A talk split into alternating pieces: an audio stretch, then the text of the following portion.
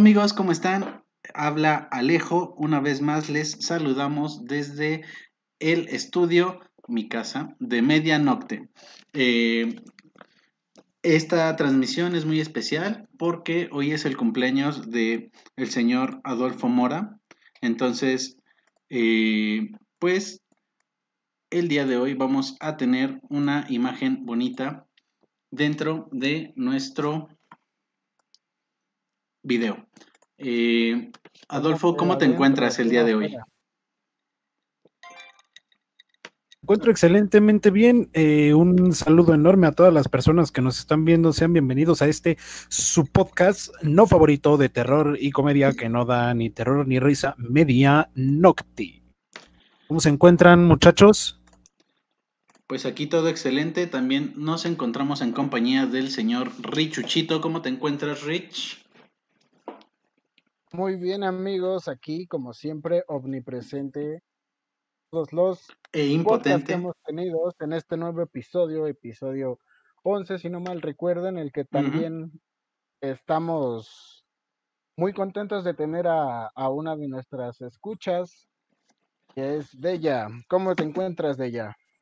Oh, es verdad. Hola muchachos, buenas noches.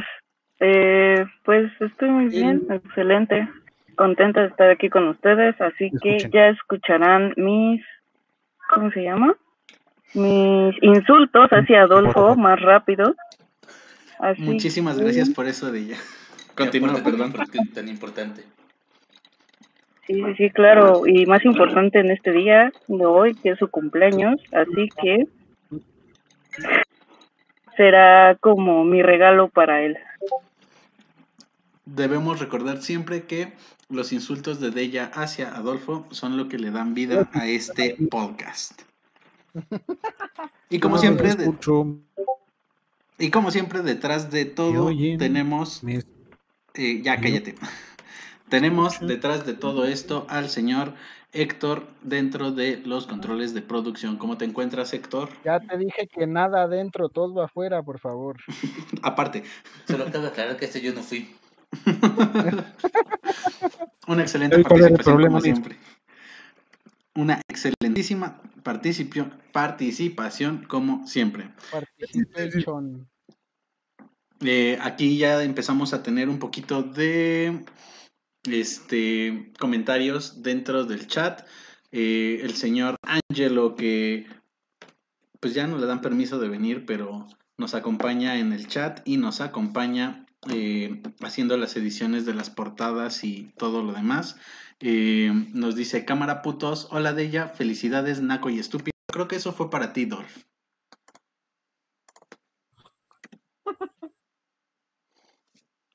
Eh, también Con tenemos... todo mi amor. sí, básicamente.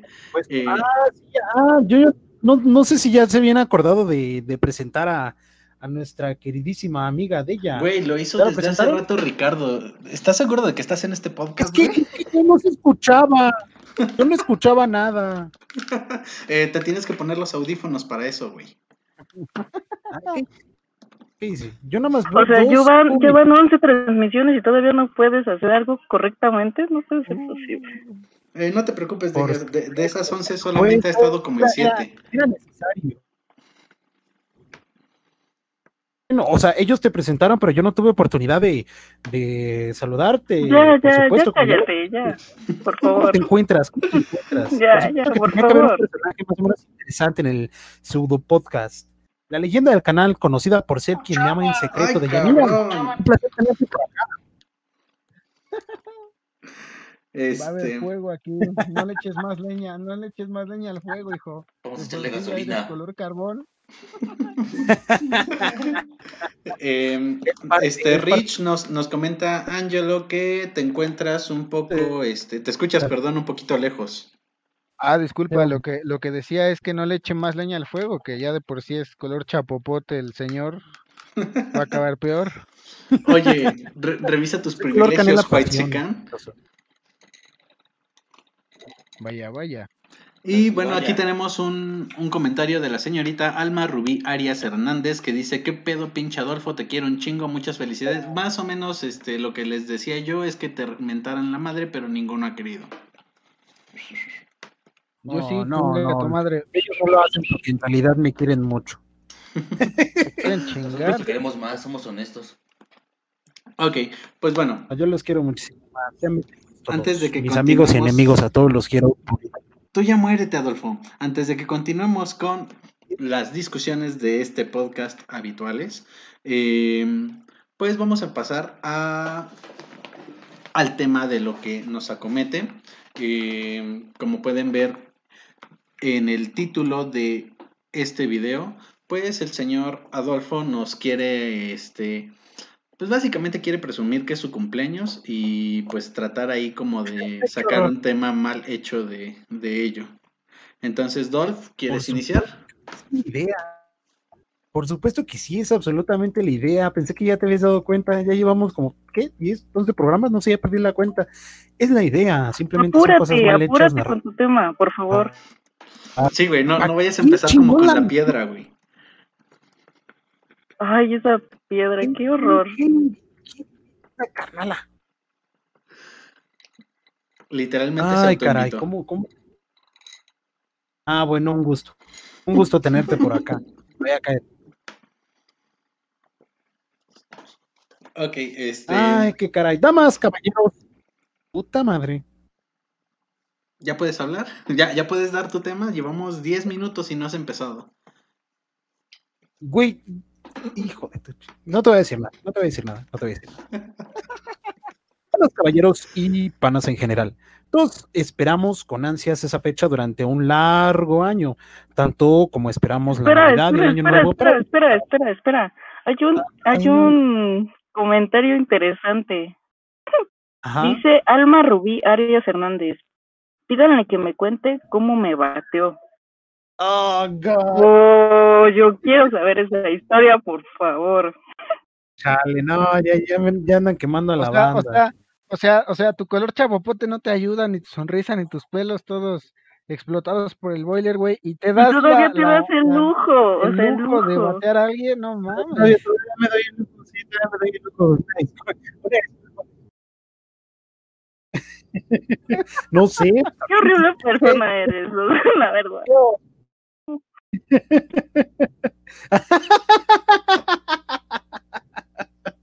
Ah, chale, quemada la banda. Simplemente, simplemente en ese entonces era imposible porque yo estaba saliendo con alguien más. No hay más. No hay gran historia. Sí, más o menos.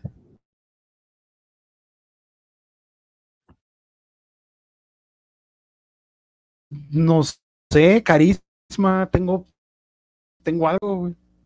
Hay algo en mí que, que Sí, Ajá, definitivamente. simplemente como al gusto. ¿no? Chale, ¿cómo, cómo se quema la Sí, pobre morra? también, exactamente. pero gracias a Dios ya mejoré mi gusto, o sea, ya ya el Señor por lo menos sirvió de algo y, y mejoró muchísimo mi gusto en, Lo en pareja. dudo, pero bueno, lo dudo, pero bueno. Nomás el color. Oh, oh. ¿Cómo se Bueno, en Richie, un bueno. Vamos, ¿Qué? porque si sí, vamos a, vamos a, Terminando el podcast. No, ya, ya, calmen, calmen, calmen. no, calmen. vamos a quemarnos todos. ya paren el ¿no? carro. Ya, no se No, quemen no, no. parejo, parejo. Joto.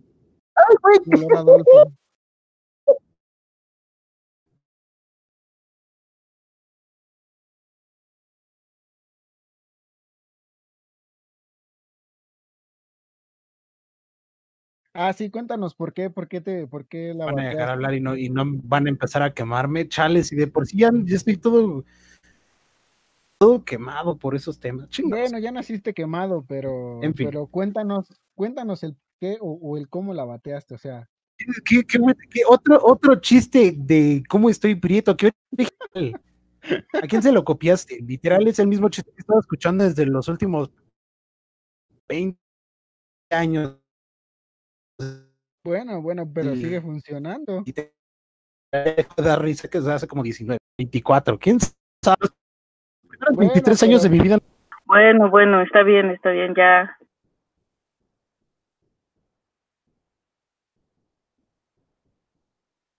¿Quién yo? Aquí nos dice, sí, tú, Adolfo. Aquí dice Alma Rubí Arias Hernández que cuentas mal la historia de cómo fueron las cosas. Uh, Ese ese esa historia, esa interesante historia la vamos a guardar para, para otra ocasión. Pero insisto, realmente fue, fue, fue eso. O sea, yo estaba saliendo con alguien más.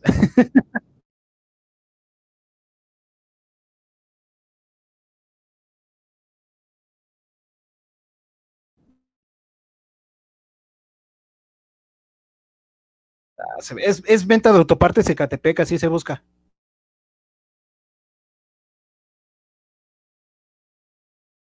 Es, es, es venta de historias para la Rosa de Guadalupe, güey. Venta de es el nombre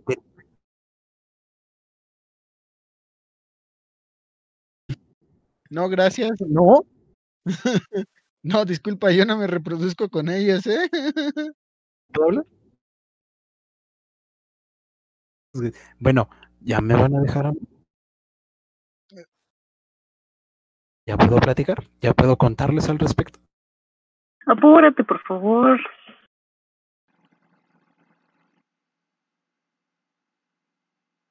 Mira, hasta el aire y ya no quiere hablar el perro. O sea, güey, te, te cedimos los micrófonos y, y no has dicho nada. Ah, yo es que yo pensé que no se escuchaba. Güey, me asustaron, pensé que no se escuchaba. No pensé que se hubieran callado. En realidad, dije, es muy cabrón. Pinche Ah. estúpido.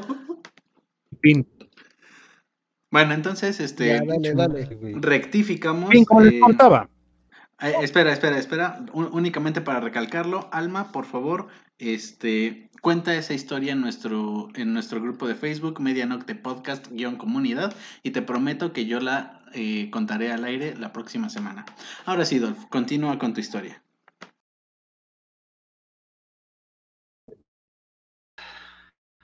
¿Qué ganas? ¿Qué más? Que ya cuentes tu tema, Ah, caray. Ya no vamos a hablar de eso, ya. Tranquilo, Oye, Dolph, oye, 15 Dolph, te minutos de bullying muy- son suficientes. Sí, No, pero te esperamos entrecortado. Con ansias, esa fecha durante un largo año, tanto como esperamos.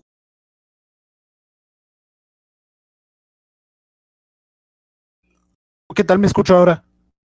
Mejor. Medio mejor. Estúpido como Caray, siempre, espero si se puede entender. Si hablas así, Qué detalle, sí. muy lindo. Linda como siempre. Ah, todos esperamos con ansias esa fecha durante un año, como tanto como esperamos la Navidad y el Año Nuevo para disfrazar el alcoholismo de espíritu festivo, el día de San Valentín para decir hasta el 15 mami, eso en él. O el Día de Reyes para admitir que por una vez al año las mamás solteras no son tu gusto culposo. El cumplir años se convierte en algo maravilloso. Es algo que la gran mayoría de las personas esperan con estamos perdiendo cierta emoción, vez. excepto yo porque soy. Al menos eso es. ¡No! Ay, cabrón, no grites en el micrófono, imbécil. ¿Ya se escucha? Sí, solo trata de no hablar tan rápido. Y no Sí. gritar. Y no grites, exacto. Sí, que no se escucha. Ya habla, pero Ay. despacio, a buen ritmo y no grites, cabrón. Estás, estás, estás pidiéndome que no hable, güey. No, te estoy pidiendo que lo hagas En decentemente. No, pues Caray. también le quieres pedir peras al ¿Cómo es olmo, o sea, no manches. ¿Cómo le pides eso? Te amo de ella, te amo. Eso no hay. O sea, solo la trajeron para que me buleara en vivo. Eh, sí, sí. básicamente. Sí, básicamente sí. Tremendo, tremendo su regalo. Muchísimas gracias. Son unos nacos y esto. Bueno, En fin, prosigue, como les comentaba, para muchas personas, para muchas personas el cumplir años puede convertirse en, puede ser una de las fechas más esperadas durante todo el año. Decir, ¿qué voy a hacer en mi cumpleaños? ¿Qué voy a, qué puedo esperar? Cumplo un año más, nuevas metas, nuevos deseos. Bueno, para muchas otras personas, el cumplir años no siempre es exactamente lo mejor que te puede suceder, ya que eh, también el día que naciste puede ser el día en el que se, en el que sucedan las cosas más terribles que te pudieras imaginar. Les traigo en esta ocasión una serie de relatos relacionados a este tema sobre los cumpleaños. Espero les agraden, les gusten y si no les gustan, pues básicamente se chingan porque es lo que hay. Sí, básicamente necesitábamos una persona que diera dinero para este podcast y al no encontrar a una persona eh, decidimos buscarte a ti. Detalle, gracias. Yo sé que estoy aquí porque quieres que esté. Digamos que sí, En fin, para que no empiezo te con la sientas mal. En fin, empiezo con la primera historia. Aquí es donde entra un tema como de ambientación. Les pido que si están escuchando esto, cierren sus ojos e imaginen cómo sería el estar viviendo esto en carne. Este, güey, esto es un esto es un podcast, un grupo de coaching donde vas a, a poner música de ambiente y a relatar cosas para hipnotizar a la gente. Es triste que sepas eso. Y está culero que menciones eso, no seas mierda. Está, está culero que te haya invitado a algo así y hayas aceptado. Sí, la mejor experiencia de mi vida. Qué triste. este- también eso mató algo en, en mí. De nada. Hace casi 30 años, hace casi 30 años en un pueblo pequeño ocurrió este trágico suceso. En una casa a las afueras vivía una modesta familia, compuesta de un matrimonio de clase media con su pequeño hijo de 6 años. Estimaba en pocos días la fiesta del pequeño para su sexto cumpleaños, pero el niño a su padre le pedía una y otra vez un payaso típico para agradar a los pequeños, haciendo reír, cosas con globos o trucos de magia, más en cambio, por parte de los padres, no fue nada fácil. Lo intentaron aunque los payasos de las agencias para fiestas infantiles ya estaban ocupados o eran bastante caros. De repente, cuando apenas ya solo quedaban dos días para el cumpleaños del niño, la madre se acordó de que su hermano tenía un amigo, Manuel, que buscaba trabajo y pensaban en contratarlo para hacer un favor. Un pequeño show en casa del pequeño para sus amigos a cambio de una recompensa. Al día siguiente, llamó a Manuel, que haría lo posible por intentar ir, y los padres ya estaban más tranquilos al creer haber solucionado un poco el problema del payaso. Finalmente, el día esperado llegó, y el payaso de turno fue puntual con su ropa brillante y su maquillaje divertido. Pero había algo en él que al padre no le convencía, y no dijo nada a la familia para no estropear el cumpleaños. El payaso, después de su show, decidió llevarse a todos los niños a una furgoneta que los trasladaría a un parque cercano para tomar helados, y los padres aceptaron, sin saber que esa tarde cambiaría sus vidas para siempre. Hora después, ya casi era hora de la cena. El payaso no había vuelto y su hijo no aparecía.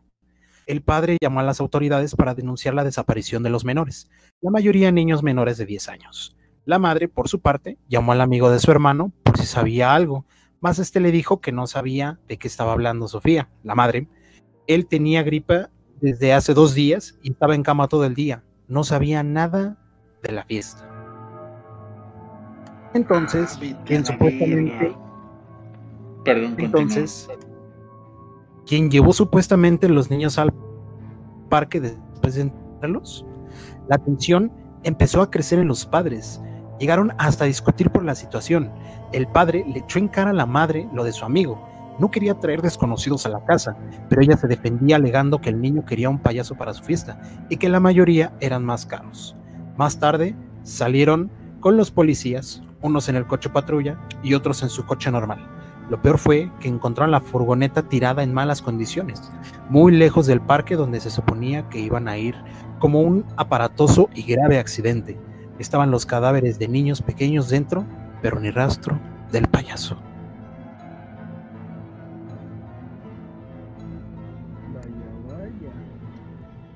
Eso. Estás muy Supongo lejos. entonces nunca los encontraron ni, ni- no, no, vete a la verga, güey. ¿Por qué traes No, eso pues, para...? encontraron, encontraron los cadáveres, ¿no estás escuchando, estúpida? Ah, es que, es que la cosa, encontraron los Bueno, cadáveres. más, pero más de- bien al, al payaso nunca lo encontraron. Sí, perdón, perdón, yo me expresé mal. Es decir, pues a los, los cadáveres los encontraron y dices, verga, güey. Pues sí estuvo muy cabrón cuando, cuando lo leí por primera vez intenté como que intentar digerirlo porque fue por eso mismo que les dije en un principio que intentaran como que ponerse dentro de los zapatos de la situación porque Los del yo en el momento sin querer eso siempre lo hago. Entonces yo en el momento de leerlo güey me empecé a adentrar tanto en la situación como si yo la estuviera viviendo que mientras iba leyendo de poquito en poquito decía su puta madre güey o sea sí está sí está muy cabrón güey fíjate que lejos de una historia de terror, pues como podría decirse ficticia, esto, esto es algo que podría de manera real suceder. O sea, también tienes que ser un padre sumamente irresponsable como para decir, Simón, voy a traer un desconocido a la casa vestido de payaso. También eso está un poquito incoherente, pero de repente se comprende que puede, que podría suceder en realidad, ¿sabes? Sí, por supuesto, es que ah, no mames. Ah, Hay, tantas pinches. Además dices que pasó hace 30 años, ¿no? Es decir, en los noventas. Más o menos, sí. En esa Hace- época, pues, todavía Hace estaba 30 como... años está- Sí, sí, pues en, esa época estaba, este, pues todavía como que, entre comillas, de moda el, eh, pues el pensar, eh, más bien el poder confiar en la gente, ¿no? Eh, sin importar si los conoces o no. Y pues que, que te salgan con esto, pues debe ser un golpe muy cabrón y muy fuerte. sí está- Eh, ¿a quién, a quién le está sonando su computadora? porque Eh, acaba ay de... de Yanira, cara madre. Yo no fui estúpido, o sea, fue Richie que se conectó y se desconectó, ni siquiera, ay, no, de veras, qué, qué, qué horror. Te amo de ella. Era para saber si I'm not. Sa- ¿Sabes qué es triste, Dolph? ¿Qué? Empezaste a contar tu historia y bajamos a tres escuchas. Dos. Dos. Cuentas muy mal las historias, muy mal. Ah, a lo mejor es tu voz. Está- Seguramente, a lo mejor soy yo, ¿no? Sí, básicamente, me, me imagino que sí. Por favor, en serio estuvo muy bueno. Eh, sí, pero no en tu voz. pasión. Yo, yo tengo una duda, o sea, pero encontraron los cuerpos de los niños, no sé, descuartizados, sin un brazo, sin un pie, sin un ojo algo así. Eso es morbo. Explícito. Veamos. No, no, no, es que, es que por ejemplo hay muchos, es que hay muchos asesinos en serie que opino, bueno, que he leído, que siempre como que, no sé, que tienen como que esa fijación por alguna parte específica del cuerpo. Sí. Pero aquí no, no suele creo suceder. tanto Yo que creo- se trate de un asesino en serie, porque, pues, por, por lo que llegaste a comentar, Dolph, es, fue como una, ¿El una matanza de un día y ya. No, no hubo como un patrón. Por el puro antojo. Ajá, es como un puedo O sea, hacerlo que- y entonces lo voy a hacer. pero- Pero nunca sabemos, porque a lo mejor, bueno, en muchos casos luego no se relacionan entre sí, o los policías no saben relacionarlos entre sí. Ok, tienes un muy buen punto y me dejaste callado. Cállese, pendejo. Yo, creo que esto, yo creo que esto tiene que ver más como con un tema del más que la fijación por una parte como por el hecho de que sean niños, ¿no? Podría, podría tener como a cobrar como cierto eh, sentido Adolfo, ahí. ¿otra vez empezaste a ir a la iglesia? Creo que te oíste muy mal con eso, amigo. No, porque Eh, no, no sé, este... eh, no sé, oyes muy mal. dijiste algo sobre niños y... Y pues...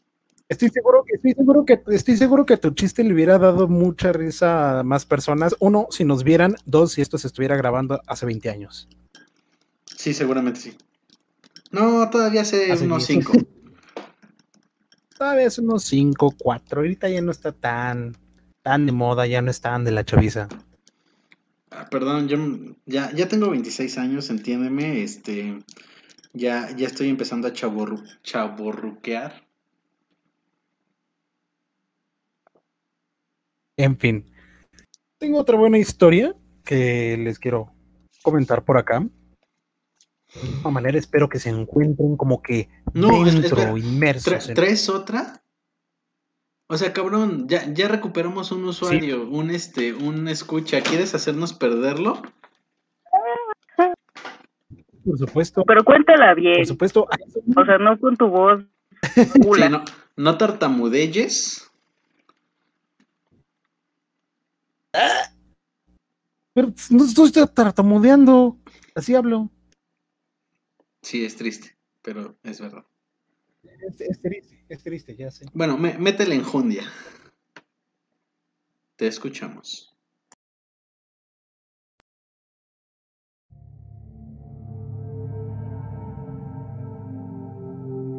Dale, estúpido, dale. ¿Sí vas a hablar? Es que ya se le, se le borró la historia, yo creo. Eh, ¿Eso o su internet ya lo traicionó? Ah, ya regresó. Es que no lo paga. Hijos, es el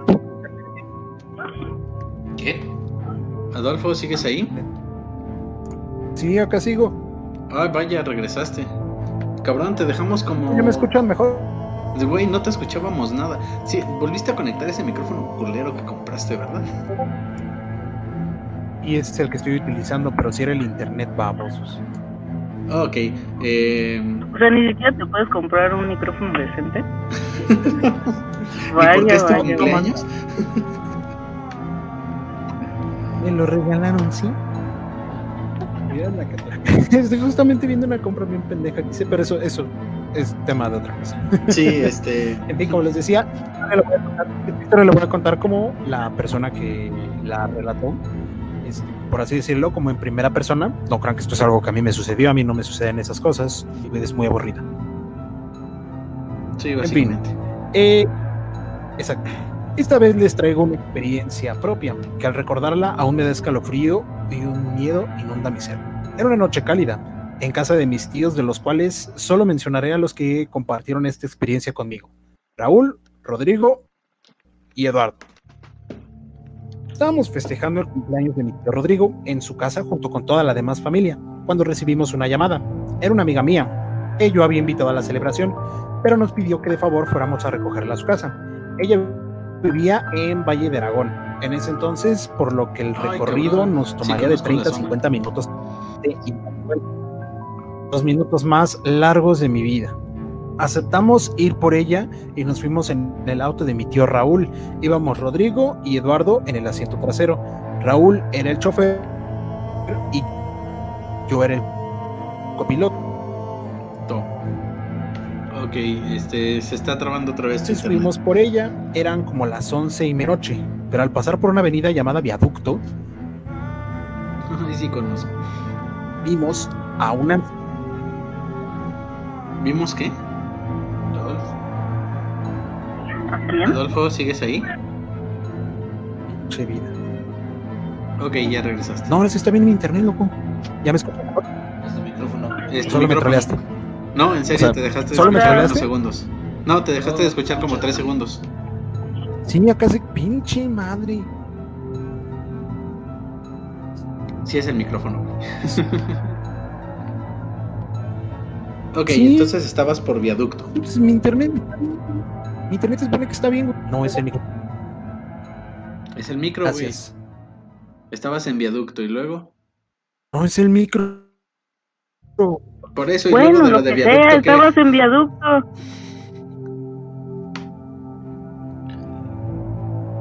pasar por una avenida llamada Viaducto, vimos a una anciana caminando por, por eso. Y estaba en Viaducto y vimos una, a una más aparte que es una avenida de trato rápido. Así que nosotros sin pensarlo tratamos de ayudarla. Ella respondió que solo trataba de llegar a su casa, a lo cual yo pregunté que hacia dónde vivía. Ella me dijo que por el aeropuerto Benito Juárez.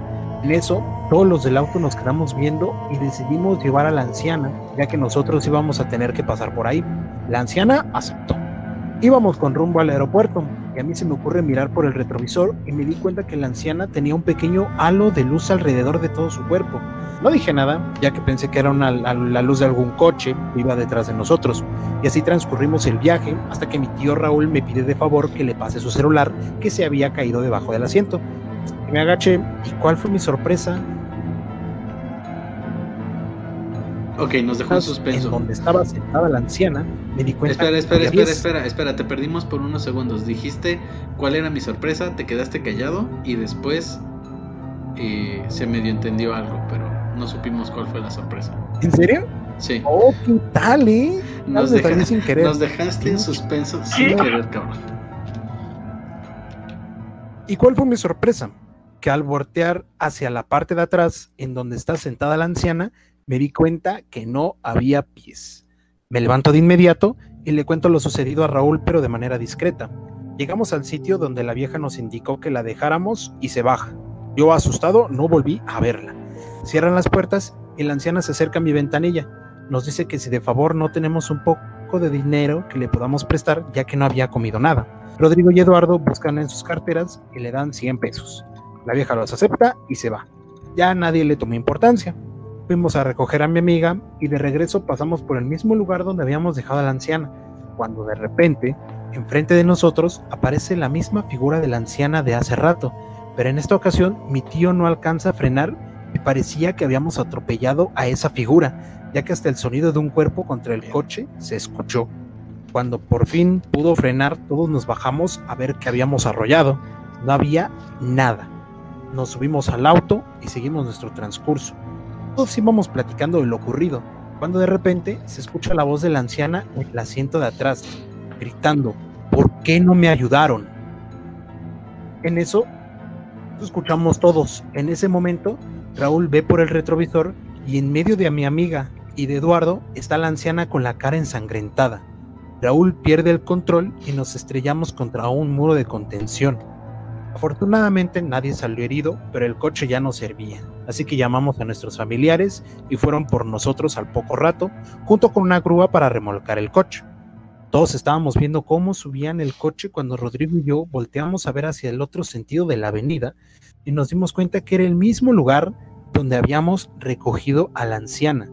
Cuando vimos a la anciana sentada del otro lado mirándonos fijamente con una sonrisa macabra, haciéndonos una seña con la mano, como si dijera adiós.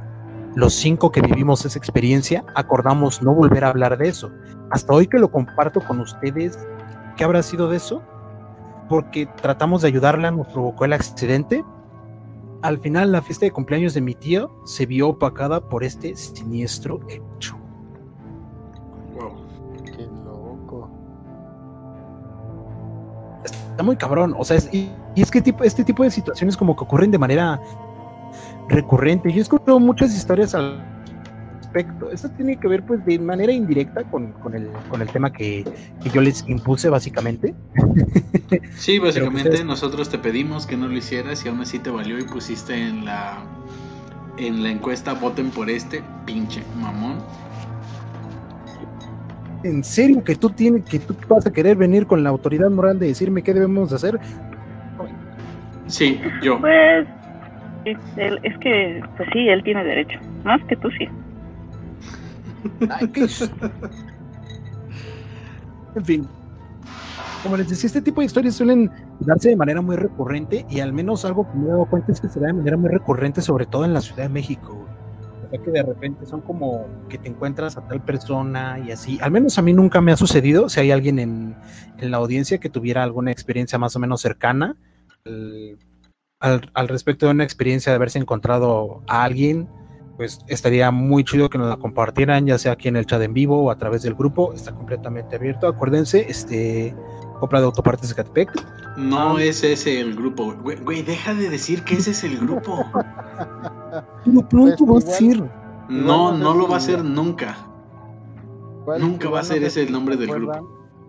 Ya cállate. Perdón. Igual no sé si se acuerdan que en la autopista de que va para Desierto de los Leones también había una historia así, que siempre se aparecía alguien pidiendo ayuda y era para distraerte que un carro te atropellara.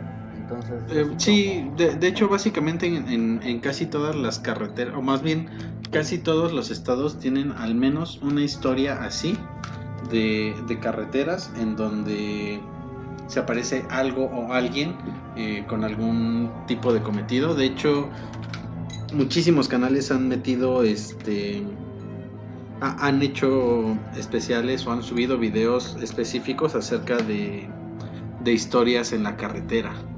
Y hay unas que ah, sí te, te ponen la piel muy, muy chinita, güey. Sí, Sí, claro. ¿verdad? Hablando de carreteras, eh, fue muy chistoso porque hace como dos días yo estaba viendo un video de, de terrorcillo y se supone que va un- una pareja en su carro y la chava no se da cuenta de que está grabando, ¿no? Típico Mm. que no sabes usar el celular. Entonces, sí, no, tu celular nuevo y no sabes usarlo. Entonces la chava grabó seis segundos en lo que se da cuenta de que se está grabando y justamente la cámara como que da un ligero llegue a la ventana y en la ventana se, se puede apreciar como que la imagen de una de una persona que, que está como quemada como tipo Adolfo pero sí se le veía así como Pero muerto. Co- como adulto, Sí, o pero sea, no sí, tan sí. feo. no o sea más feo todavía o sea Ah, no manches. ¿Sí se puede? sí o sea sí ¿Se Sí, puede? sí, estaba como frito. Porque, ah, porque aparte estaba como el color de Adolfo, pero como con manchas rojas. Ok. Entonces, este, obviamente la chava no se da cuenta, ya cuando revisan el video, este, pues sí se sacaron de onda. Y el chavo de, del canal de YouTube en donde vi el video, se supone que explica que, bueno, él investigando más, este, al parecer dos semanas antes de, de que pues ponen este video, este, se enteró o hubo un accidente en esta carretera y que fallecieron dos personas y que se quemaron, o sea, chocaron y el carro pum se prendió y que prácticamente se quedó este se quedaron estas dos personas como que quemadas vivas, ¿no? Entonces sí sí saca mucho de onda a estas personas que pues, ven una persona así como del color de Adolfo y dices, no manches, es quemado", o sea, y ¿Más? Sí, o sea, más, más, más, así como chamuscadito ya, ya tirándole a quemado, así, cabrón, ¿no? Chamuscado ya tirándole chapopote. Anda, anda, más o menos. Ok, e- e- es una historia interesante. Eh, sa- ¿Sabes en qué canal fue? Sí, ¿Cómo que es en... Ay. es... Qué tonto Sí, eres. sí, dale, dale. Fue el pedo, dale, dale. Es en el canal de Cabeza. Ah, sí, lo conozco. No me gusta. Sí. Pasa, pasa varias No es como videos el interesantes. Y ese tipito, hace rato estaba viendo un video de amigos imaginarios, pero ese es otro tema de, de este podcast, así que lo contaré más adelante. Ok, perfecto. Me, me agrada ese, este, me agrada ese comentario. Hola Yampir, hola Yasmin. Saludos a las personas que nos están escuchando, a quienes están llegando. Minato Namikaze, Yasmir, Jean-Pierre, muchas gracias por acompañarnos en otro fin de semana. Este, ¿traes otra historia, Dorf? Por supuesto que sí. Ok, nos vas a aburrir otro rato. Adelante. Vamos a aburrirnos otro rato, por supuesto que sí. Ah. Viernes 18 de enero de 2017. Ay, mira, y estamos a ¿Cómo? nada de que, de que cumpla años otra vez. De que cumpleaños también, ¿ves? ¿Ves? ¿Te comprendes? ¿Te comprendes? Todo se conecta. Todo No. comenzó de un día, nunca comprendes nada. Todo, todo comenzó durante un día nublado y lluvioso. Lucy era una niña alegre, divertida, sincera y humilde de 7 años. Iba a cumplir 8 el 21 de enero. Mira nada más. Ese día, Lucy habló con su mamá. Mamá, ¿y si vamos a casa de la tía Lily? Pero la mamá de Lucy no quería, pues había cosas muy feas en la casa de la tía Lily de las que Lucy no sabía. La niña enojada, porque su mamá le había dicho que no, se fue y se encerró en su cuarto. El día siguiente, Lucy se levantó olvidando todo lo sucedido y fue a la cocina.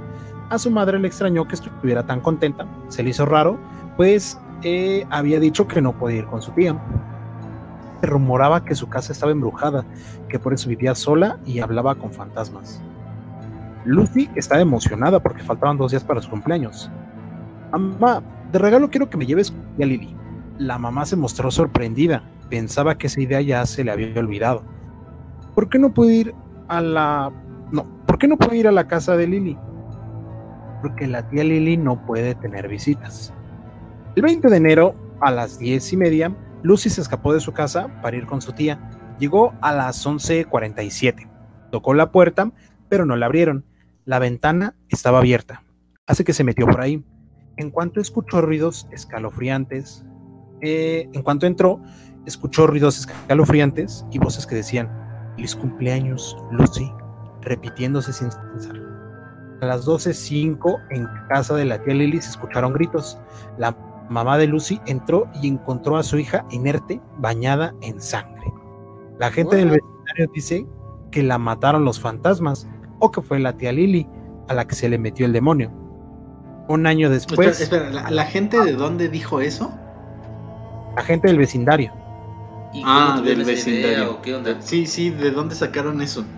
O sea, ¿qué- Ah, sí, qué o sea, la gente del vecindario dice que la mataron los fantasmas o que fue la tía Lily a la que se le metió el demonio. Un año después, a la misma hora, mataron a la mamá. Nunca se sabrá en realidad cómo fue que las mataron. Eh, esto, esto suena tan surreal como ficticio.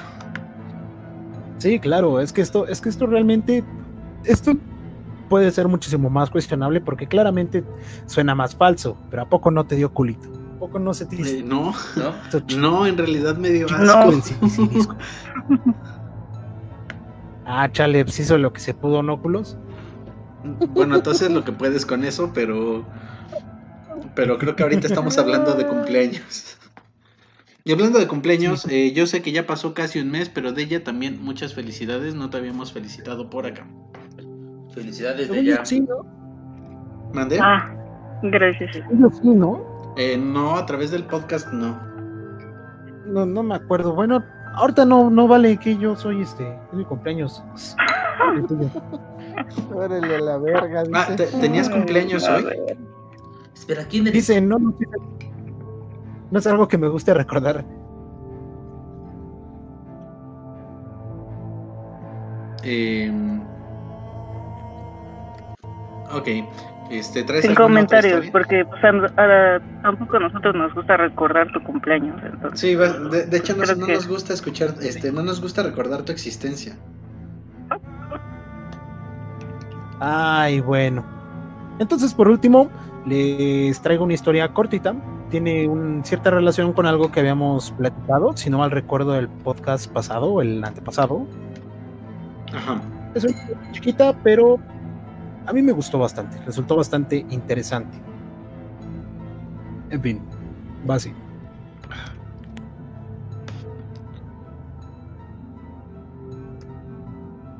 Ok, creo que otra vez se quedó sin internet.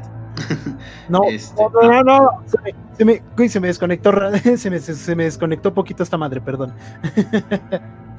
¿Cómo pasa eso? No, no tengo, no quieres saber cómo. Perdón. Es un idiota. Lo sé. Bueno, ¿ya puedes contar la historia? Ok. Pide un deseo, dijo mamá. Deseo, ser mayor. se muera. Deseo ser mayor. Parece que ese deseo va a batir el récord de ser el más rápido en concederse. Ya vi esa Río, película, papá. es con Tom Hanks, ¿no? Ay, sí. Después de soplar todas las velas, la fiesta por mi decimotercer cumpleaños empezó. Había amigos que casi no reconocía y algunos que sí eran importantes en mi vida, pero por lo general había menos gente que en mi último cumpleaños. Cuando mi fiesta terminó, mis padres me desearon buenas noches y me fui a la cama, mirando el techo y rogando a cualquier deidad que me escuchara para, para parar este infierno antes de que fuera demasiado tarde. Tan pronto como me desperté, la mañana siguiente, y bajé a la cocina para desayunar, supe que mis ruegos no habían sido escuchados cuando escuché a mi madre decir, feliz cumpleaños 12, cariño. Solía tener 24 años y no quiero saber qué me pasará cuando llegue al final. Ok, eso me recuerda al capítulo de las aventuras de Jimmy Neutron, cuando hipnotiza a sus papás para que crean que cumple años todos los días hasta que llega el momento en el que se va a la universidad. Es algo, ¿sabes cómo es? Es algo más parecido a lo que había, a una historia que habíamos platicado sobre el, ¿cómo se llama? Una película, la del Feliz Día de tu Muerte, no sé si te acuerdas, Sí, en el que todos los días se repetía la, el- la escena del cumpleaños. sí, Nada más fue- que este el tiene una capítulo temática. anterior. Sí, fue el capítulo anterior, de hecho. Este, en la que iba, en la que cada día se repetía el cumpleaños, pero en esta situación, cada día va cumpliendo un año menos del que se supone que tenía. Ok. Entonces, imagínate qué debe ser llegar al final. Que de repente llegues a los tres, a los dos años, a los, al año, y O realmente sea, no- o sea, sí, es como el curioso caso de Benjamin Franklin Bottom. algo así, Sí. algo así, pero de una manera, pues, tétrica, terrorífica. Pues, pues no, estaría más chido morir de bebé que morir de anciano. Ah, cabrón. Eso sonó más enfermo. Sí, eso sonó muy enfermo. Este. No, ¿por qué? Digo, oye, O sea, oye, o sea- oye, oye, yo todavía estoy en edad para padecer muerte de cuna y no quiero morirme en mi cuna todavía. Simón, yo todavía, yo todavía estoy haciendo el esfuerzo para ver si me abortan a los 24. Sí. Ah, genial. Ojalá. Si seguimos, Eh, si seguimos tocando estos temas, jamás vamos a monetizar. Por supuesto que no. ¿Cómo? ¿A poco vamos a monetizar? Eh, Creo. ¿Creemos la ilusión? Alguna vez lo pensamos. ¿En serio tenía la ilusión? ¿Tenés la idea? Pensé que vamos a vivir de Patreon de personas que dijeran, no, qué cagados, toma Toma un bar. No, no mames, estos güeyes están bien pendejos. Dales para que ya se calle. Abrimos un Patreon, si llegamos a los 50 mil pesos nos callamos. Dejamos de transmitir. ¿Por qué tan poquito, güey? Hay que ser ambiciosos, por supuesto. Que Con, que con eso les- no me alcanza. Eh, eso no es eso no es ser ambicioso, 50 mil pesos, ¿para qué te va a alcanzar? Sí, eso no me alcanza para una casa. Ni para un carro. Sí, ni para un coche, exacto. mil pesos que yo te lo. No, no te veo depositándome esos 50 mil pesos, ¿eh, Deyanira? Porque no te los has ganado. Chingada madre. Es un buen punto. Cada quien sus, sus metas. Aparte, se los Sí. depositaría a Richie o, o a Alex. ¿A ti por qué? Ah, pues, nada más. ¿Tú más? Pues nada más porque. Por, ¿Por qué? ¿Por qué? sirva- Piensa en algo. Para que te rápido. calles. Todo lo que insultas, culo. En fin, estas fueron las historias. Eh, yo me aferré. Yo me disculpo, pero afortunadamente ustedes también votaron por esto, así que en gran medida. Porque tú lo suplicaste, güey. Básicamente, Básicamente lástima. Muchísimas gracias por sí escuchar mis ruegos y mis lloriqueos por una vez. Y pues nada, eh, espero estas historias hayan sido de su agrado. Eh, también les quiero agradecer mucho a todas las personas que andan por acá y se tomaron el, el tiempo de mandarme una felicitación, un mensaje, una mentada de madre, un, un que chingue su madre el cumpleañero. Lo Ah, yo te aprecio de todo. muchas de esas. Ah, sí. un, un que chingue su madre el cumpleañero. Lo aprecio mu- mucho. Está bien chido el video. Este, muchísimas gracias a todos. Ha sido un tema, este, ha sido un año complicado. De hecho, el día estuvo de la verga, pero, pero, pero, este ¿Como tu momento es el que hace. Realmente, Sí, por supuesto. Este momento es el que hace eh, decir realmente que todo tiene un gran sentido y eso es gracias a todos y cada uno de ustedes. En serio, muchísimas gracias por estar viendo. Ya, ya nos aburriste, ya. Ah, cállese usted. Y pues nada, me quedo con mis compañeros nacos y estúpidos que tienen algo muchísimo más interesante que contar y por eso me pusieron al principio los culeros. Sí, básicamente. Eh, bueno, pues este, antes de pasar al siguiente tema, vamos a leer un poquito de comentarios. Nos dice este Kevin, hola, yo quiero aparecer, please. Eh, bueno, ahorita estamos haciendo pruebas a ver si si, si va a ser algo factible en el futuro, pero todavía no, no estamos 100% seguros. Angelo nos pregunta, ¿como algún ente o espíritu? No sé a cuál de todos los casos te refieres. Yo me imagino al de la tía Lily que mató a no sé quién. Y Creo que desde antes estaba el comentario. ¿Eh? Creo que desde antes estaba el comentario. Ah, sí. Ah, bueno, Angelo, es tu culpa por ya no venir.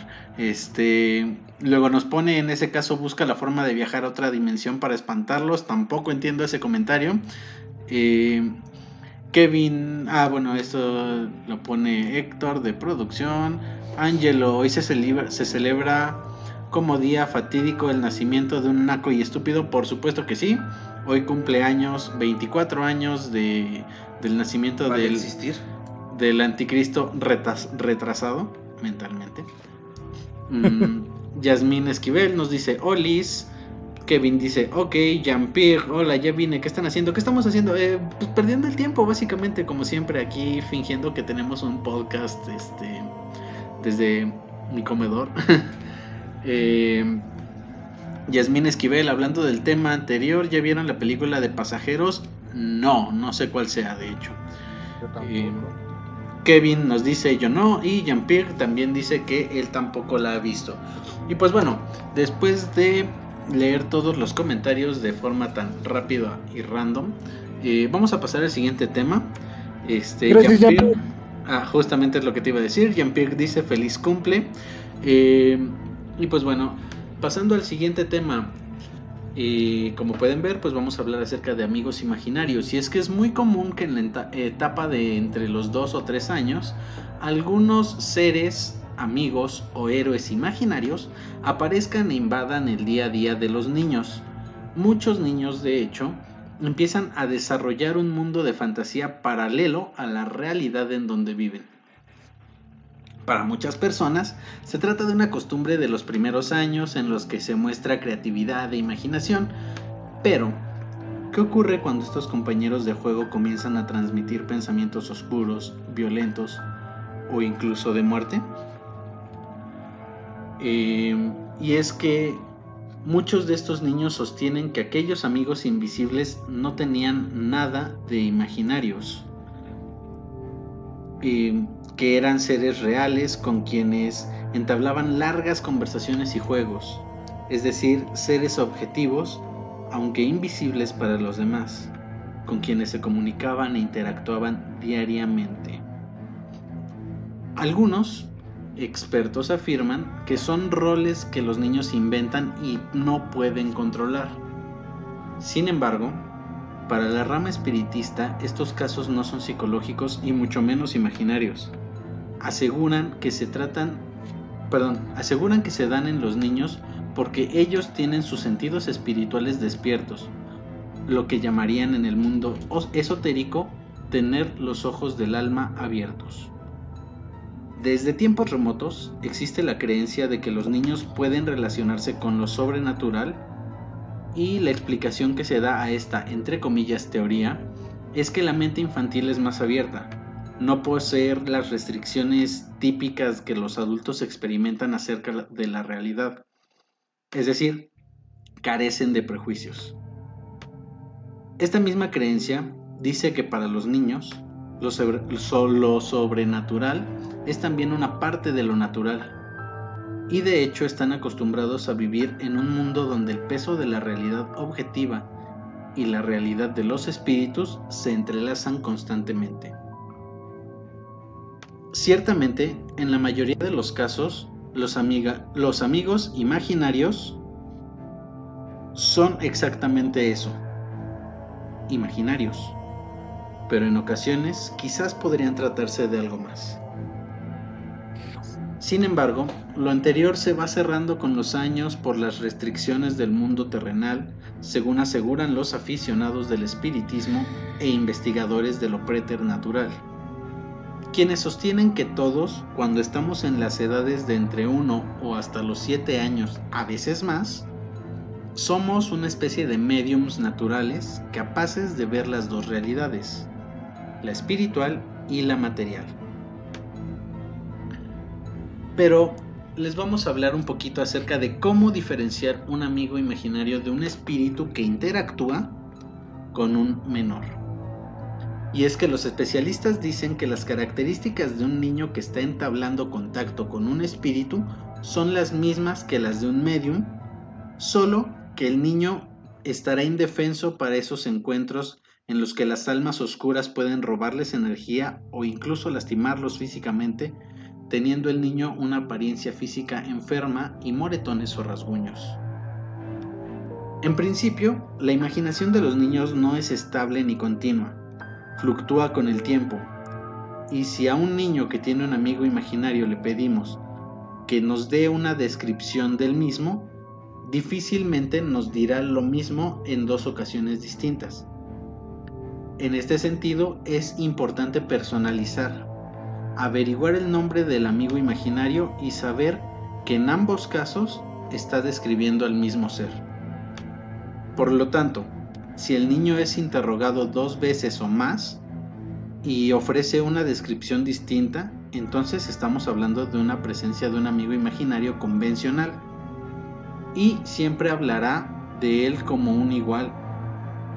En cambio, si cada vez que le preguntamos al niño acerca de su amigo imaginario, nos describe exactamente los mismos detalles, como si estuviera hablando de una persona real, entonces podría tratarse de algo más que un producto de su imaginación.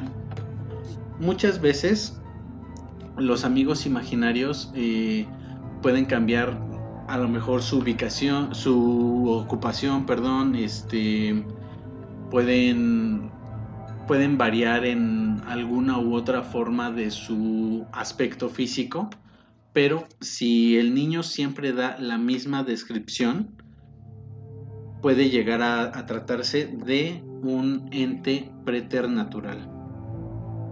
También el niño puede parecer estar agotado todo el día, lo cual se conoce entre los mediums como un desgaste psíquico.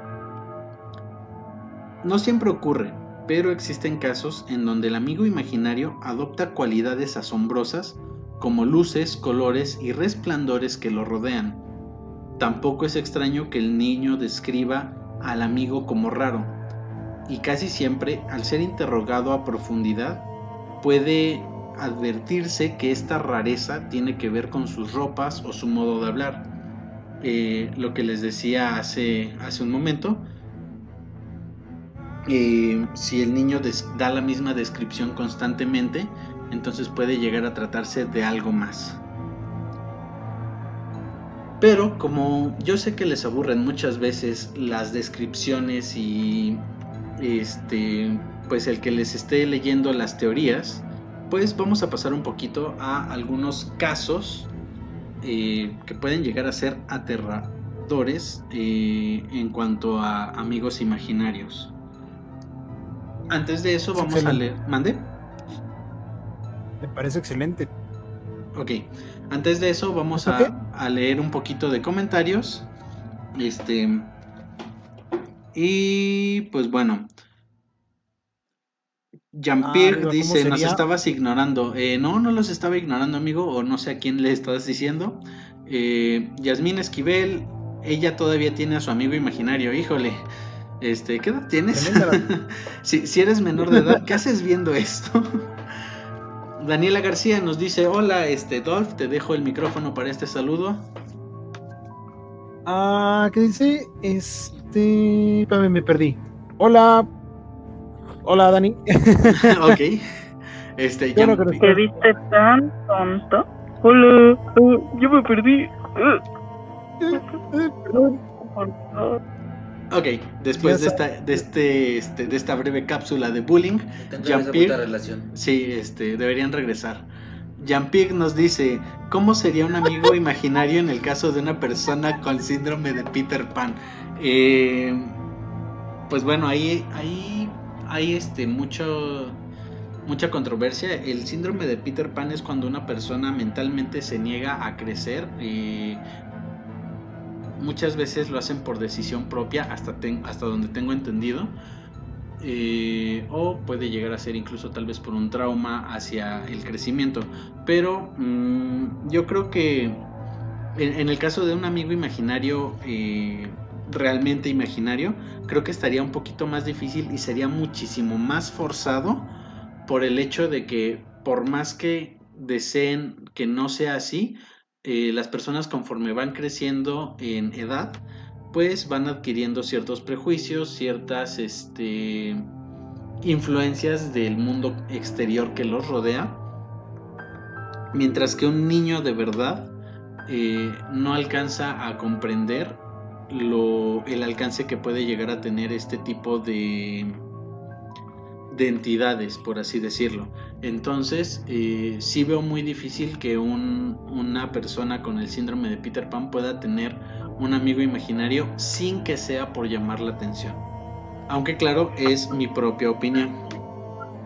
Pero aparte también es como tú dices, ¿no? Bueno, que nos empezaste a leer que los niños a muy corta edad tienen como que esta, no sé cómo llamarlo, esta, ¿Apertura? Sí, esta apertura a ver cosas que pues los adultos ya no llegan a ver, ¿no? Como entes, espíritus y, y que vas perdiendo conforme pues vas creciendo. Sí, eh, básicamente es eso. Este, entonces, eh, es como, lo- como se los comentaba en un principio. Los niños al nacer tienen esta apertura porque no están influenciados por nada. Sin embargo, conforme van creciendo, además de que, entre comillas, se empiezan a contaminar del, de todo lo que les rodea, este, pues también van madurando sus sentidos y estas este, percepciones, digamos, extrasensoriales, pues empiezan a desaparecer. Eh, Claro, es que tiene mucho que ver eh, las percepciones y de cómo te gusta. Por eso hay muchos padres que dicen, ay, eso no existe. Y pues obviamente programas el cerebro para que tu hijo aprenda eso no existe. Entonces van perdiendo también ese don, habilidad que tienen o ese, eh, ¿cómo decirlo?, fácil conexión con lo sobrenatural por el hecho de no tener algún paradigma o dogma ya establecido en el cerebro. Sí, y es que básicamente es este, digo, a lo mejor me estoy metiendo en temas que en los que soy un ignorante completo, pero creo que también podría llegar a tener un poquito que ver con la programación neurolingüística, porque al final de cuentas, si tú te repites muchas veces, no puedo hacer esto, no puedo hacer esto, no puedo hacer esto, pues vas a terminar eh, sin poder hacerlo. Es por eso que nosotros no alcanzamos la meta de los 100 suscriptores, a pesar de que llevamos tres semanas en los 70 porque pues siempre decimos que no podemos, ¿no? Entonces, Claro, es como, eso. como Adolfo que dice, no puedo hablar bien, no puedo hablar bien, y pues nunca va a hablar bien. O sea, sí, definitivamente. neta te amo Obvia- obviamente, obviamente, simplemente es para distraer, o sea, yo hablo bien verga, sin envidia nomás. No, no, creo que querías decir bien de la verga. No, estoy muy seguro que quise decir que hablo verga ¿Que hablas con en qué? serio, sé que lo hago. Cállate ya, baboso. Termina, siguiendo con la lectura de comentarios, Kevin Cruz nos dice, no manches Yasmín, Eh, bueno, supongo que quiere que se lo dice por lo del amigo imaginario. Eh, igualmente Kevin Cruz nos dice, yo nunca pla- eh, platico cajando solo, pero con nadie más. Quiero imaginar que estás diciendo que no practicas los soliloquios, deberías, te funcionan mucho, a mí me sirven para tener buenas ideas como este podcast. Eh, Daniela dice, Adolfo, repite tu tema. No, por favor, Dani, no hagas que nos vuelva a aburrir así. Mejor cuando termine este, pon la repetición y vuelve a verlo. Estuvo bien, verga. Lo dicho, fue lo que le dije que lo repitiera y estuvo bien, verga, sí lo repetiría. Pero ya se me cansó la voz, güey. He tomado agua, no he tomado nada. güey. ¿Por ¿Por qué qué? Eh, eh, Este, este es el podcast que utilizas como pretexto para tu alcoholismo. Y este es el día que utilizas como pretexto para tu alcoholismo. Yo utilizo cualquier pretexto y cualquier día para mi alcoholismo. Es lo que me preocupa, que en este momento no esté sucediendo. Tal vez estás madurando, es un año más de vida, amigo. ¿Quién Daniela sabe? dice, No. Adolfo, sí No, haríamos no, bonita por pareja. Este, Dani, eh, qué bueno que no tengas estándares. Dolph, aprovecha. ¿Estás muy segura? Me ¿No está lo haciendo quieres un recapacitar? favor, papá. Yo digo Eh, que sí, yo pienso lo mismo. Jean-Pierre dice, o podría ser un loco que se metió a tu casa. Quiero pensar que es respuesta para Yasmín. Eh, Yasmín dice, jajaja, manchado, jajaj. Eh, Daniela dice, yo tenía un amigo imaginario. Eh, pues si tienes alguna historia interesante que, que contar respecto a ese amigo imaginario, te agradecería muy cañón que nos la dejaras en el grupo de, de Medianocte Podcast guion comunidad. No es compraventa de autopartes Ecatepec, Dolph. ¡Coño! Y Jean-Pierre dice que él nunca tuvo amigos imaginarios. O eso cree. Em, no sé, ¿al- ¿alguno de ustedes tuvo amigos imaginarios, chicos? No. Yo creo, Sí, pero en realidad no, no me duró mucho, güey. Creo que era más como por ese tema de que escuchaba mucho a los morrillos de la primaria decir que lo tenían y decía, ah, no mames, yo también quiero uno, pero no funcionó nunca conmigo porque, insisto, yo era demasiado cuerdo para esas cosas. O básicamente no eres creativo. Demasiado No, inútil. está bien. Yo, yo traía muchísimo más eso, ese tema como ni siquiera era capaz de imaginar cómo sería. O, o- o- o tal vez creaste dos y se hicieron amigos ellos y te hacían bullying y entonces tu, tu mente reprimió ese recuerdo.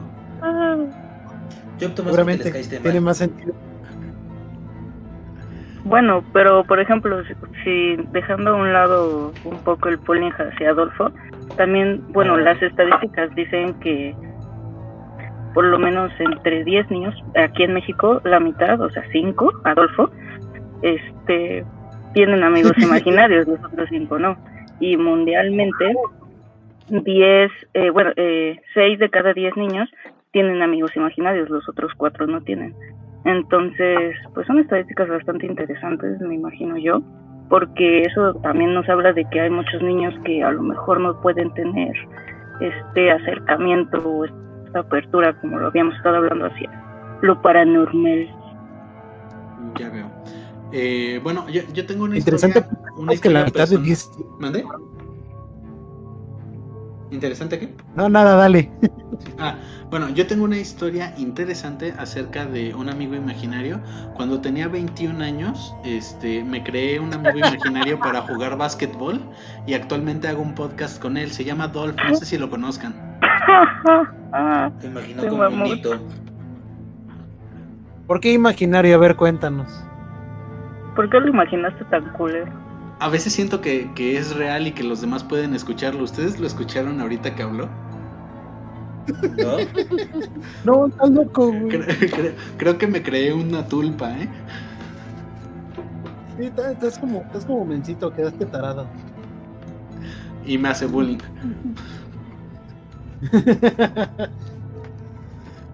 Pero bueno, eh, ya retomando Pues de manera... imaginaste, ¿cómo? ¿Mande? Así como lo imaginaste culero y todo, pues... Pues, No, ya, no voy a decir nada. sí, básicamente. este, bueno. Regresando al tema de que veníamos tomando en el podcast, voy a relatarles algunos casos. Y el primer relato que les traigo sobre este fenómeno, entre comillas, a mí me pareció demasiado ambiguo y cierra dejando demasiadas dudas, más aún que certeza- certezas respecto al desenlace del suceso. Aún así, decidí incluirlo por lo fuerte del punto clímax de la historia, y es que una mujer de 37 años, de la cual omití su nombre, al igual que el, el del niño, cuenta que en su casa nueva, su hijo empezó a tener un amigo imaginario cuando llegó a rentar ahí. Relata que por las tardes, siempre sin falta, su hijo se metía debajo de la cama de una de las habitaciones de la vivienda y empezaba a jugar con su amigo imaginario. No le prestaba mucha atención al asunto, ya que pensaba que eran cosas de niños, declara ella. Hasta que una tarde, cuando buscaba a su hijo, dentro de la habitación señalada, escuchó que el menor estaba siendo regañado por una extraña voz que provenía de debajo de la cama. Relata que era una voz muy fuerte que le decía que no se fuera, fue algo muy real y la llenó de mucho miedo. No volvió a dejarlo jugar a solas. Después el niño se tornó rebelde y de mal humor. Ella cree que estaba poseído por algún espíritu. Cuenta todavía con asombro que, la, que buscó ayuda profesional. Sin embargo, eh, no relata más, no dice este qué tipo de ayuda profesional, no dice si esta ayuda profesional le ayudó eh, no dice nada más, eso es todo el relato. Y este, pues bueno, ahí, ahí termina este caso, bastante ambiguo, que de hecho sucedió en Colombia. ¿Tengan algún comentario al respecto? Pues es que sí es bien sabido que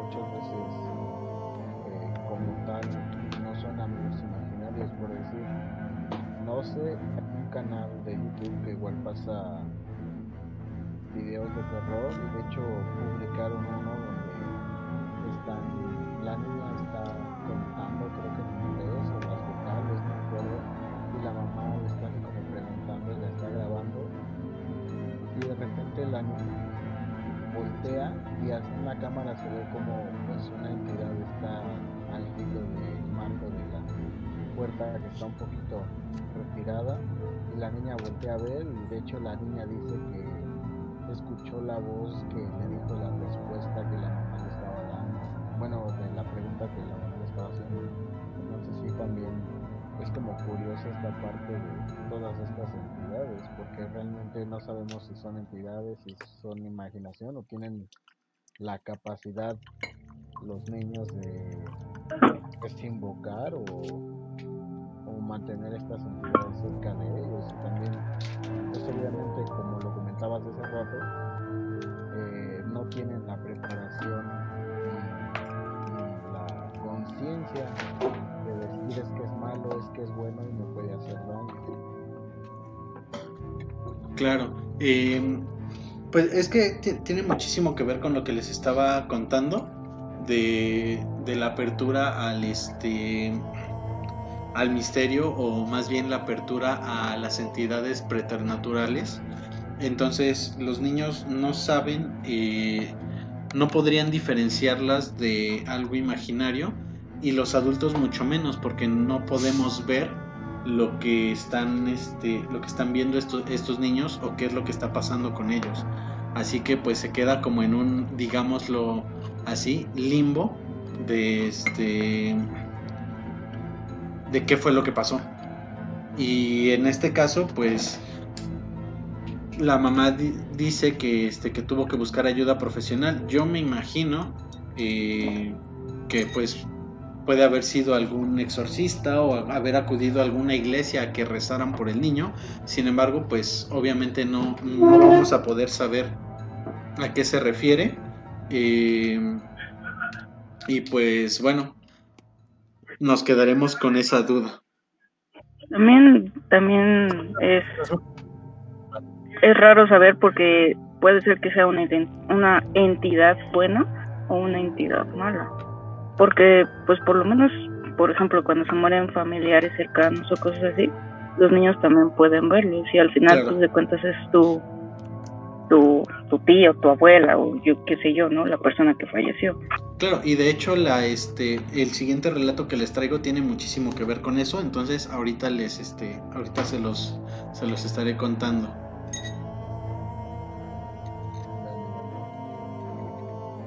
Claro, claro, luego. Bueno, pues aquí relata un hombre eh, que ahí sí le eh, mandó directamente su, este, su identidad en el anonimato. Relata que cuando su hija tenía alrededor de 3-4 años, le contaba que todas las noches su amigo imaginario venía a hacerle la seña de la cruz, este, a persinarla en las noches cuando se acostaba a dormir, ya que este, le habían acostado sus papás y se habían ido, llegaba su, su amigo imaginario a persinarla.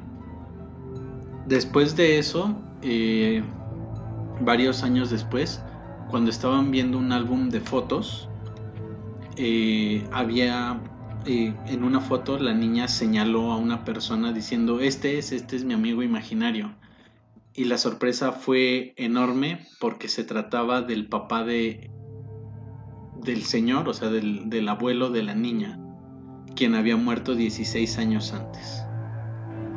Y cuenta el señor que su papá siempre, todas las noches sin falta, iba a persinarlo antes de irse a dormir. Wow, qué loco. Eso está muy bonito, pero al mismo tiempo es como, como difícil de creer, ¿no? ¿Te escuchas muy lejos, Rich? Sí, Rich, te estás escuchando muy lejos. Es como, es como un poquito difícil de creer, ¿no? Claro.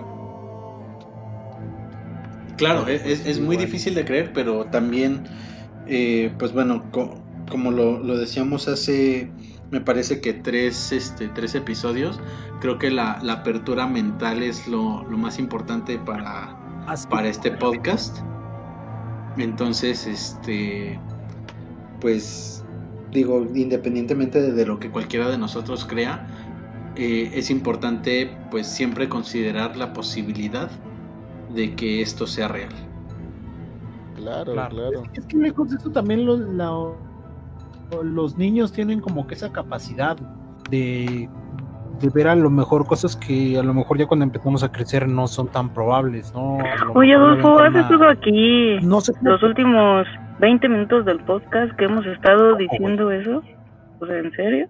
¿Lo vuelves a repetir otra vez? para, para- para participar, güey. algún- ¿Qué tiene? Qué divertido es esto. Eh, En serio, en serio es, es hermoso escucharlos a ustedes dos al Claro. aire. Eh, pero bueno, te- termina de dar tu opinión, Dolph, perdón. ¿Mande? Ya no quiero jugar. Bueno, ya que no vas a jugar, Yasmín eh, nos pregunta, ¿hay experiencias negativas cuando tienes amigos imaginarios? Eh, no es Yasmín, es Daniela. Ah, perdóname, perdóname, leí mal. Sí, Yasmín le dijo chillón a Kevin Perdón. que previamente dijo que ya se iba a dormir porque le dio miedo. Eh, Kevin, es una lástima, el tema, se- eh, perdón, el podcast se va a poner más interesante conforme vaya avanzando, entonces pues ojalá puedas quedarte otro, este, otro rato, eh, si es posible, hasta que terminemos. Ahora sí, perdón, este, continúa de ella. Eh, no, este, bueno, esta Daniela comenta que sí hay experiencias negativas cuando tienes amigos imaginarios. De hecho, es el, ¿cómo se llama? Es del video que estaba viendo hace rato, en, igual en De Cabeza, que este es de una chava que tiene una niña, ¿no? Entonces esta chava es como tipo influencer, youtuber o algo así. Y hay un video donde está en el cuarto de su niña, tiene un juguetero y una de las manos de una muñeca se mueve. Entonces esta chava empieza a relatar su historia. Para no las largo, o sea, sí, la niña, la niñita tiene como tres años, yo me imagino. Este, y, y la mamá empieza a investigar, pues, qué es lo que ve la niña, ¿no? Porque al parecer ve dos, dos en- entes. Uno, al parecer, es un bebé. Se están y robando un coche por tu casa de ella. Sí, Perdón, no, No es puedo- el tuyo. sí, es no podía Tamaulipas, quedarme sin entonces decirlo. es, es innegable, o sea. No es Algo el tiene que pasar. corre. Bueno, prefiero que se roben los carros a que haya balaceras, ¿no? Entonces. Ah, uh, perdón, discúlpame Uh, por vivir en uh. Cuautepec donde sí ocurre eso, ¿eh? mm, Balaceras entre carros, De coche a coche. ya coche, exactamente. Ah, espera, ¿me estás Bueno. diciendo que en tu colonia sí existen los coches? No sé, yo nomás los he visto en fotos. Ya nada más los he visto cuando salgo de Cuautepec. ¿O qué? Perdón, continúa de ella. Bueno, entonces la niña al parecer ve a un bebé y, y ve a, al otro ente que es un demonio. Esto lo sabe la mamá porque le hizo un dibujito en, en un cuaderno, le dibujó un fantasma, dibujó una niña, una enfermera, que era lo que le estaba diciendo su hija de que veía, dibujó un bebé y dibujó pues un demonio, ¿no? Como un diablito, pues. Entonces, primero la niña se señala al bebé y después señala al, al diablito este, ¿no? Entonces, este, bueno, la última, como, ¿cómo decirlo? Este, la última noticia o historia que subió esta, esta señora, este, se supone que está en el cuarto de la niña y tiene enfrente una, una muñeca de esas como tamaño normal, que son casi del tamaño de las niñas, que se De las está parada sola. Ah, Eh, sí, ahorita creo que lo tengo plastiquillo, pero este sí, algo así. Entonces le pregunta que si es, porque la chava esta siempre ha tenido como que cosas, este, que pasan raro, cosas raras en su vida, ¿no? Entonces le pregunta, este, que si está ahí, pues que le dé una señal y que si es su amiga de la infancia, que creo que se llamaba Daniela, o no me acuerdo cómo dice el nombre, ¿no? Entonces la muñeca esta levanta el brazo y se cae. La de Y estaba porcelana. recargada, ajá, Estaba recargada, o sea, estaba parada y de pronto agarra y se cae, ¿no? Entonces la mona esta agarra y sale corriendo y, y prácticamente lo que yo entiendo es un ente que pues ya está pegada a ella desde toda su vida, ¿no? Entonces eso también eso también podría ser muy peligroso porque me recuerda a las bonitas películas de pues, actividad paranormal. Claro. Entonces no sé qué pensar, amigos. Eh, pues es, es un este es un tema mm, complicado porque eh, eh, volvemos a lo que se decía al principio es muy difícil eh, reconocer o diferenciar un amigo imaginario de un ente o un espíritu o incluso un demonio por llamarlo de alguna manera que esté haciendo alguna especie de de manifestación frente al niño. Pero en este caso, si, si ya fue el, el espíritu fue lo suficientemente fuerte como para llegar a generar un, generar un fenómeno poltergeist, como el hecho de moverle la mano a la muñeca y tirarla, eh, pues entonces sí, no, no, no, no puede haber dudas de que no se trata de un, de un amigo imaginario, sino realmente de un, de un ser preternatural.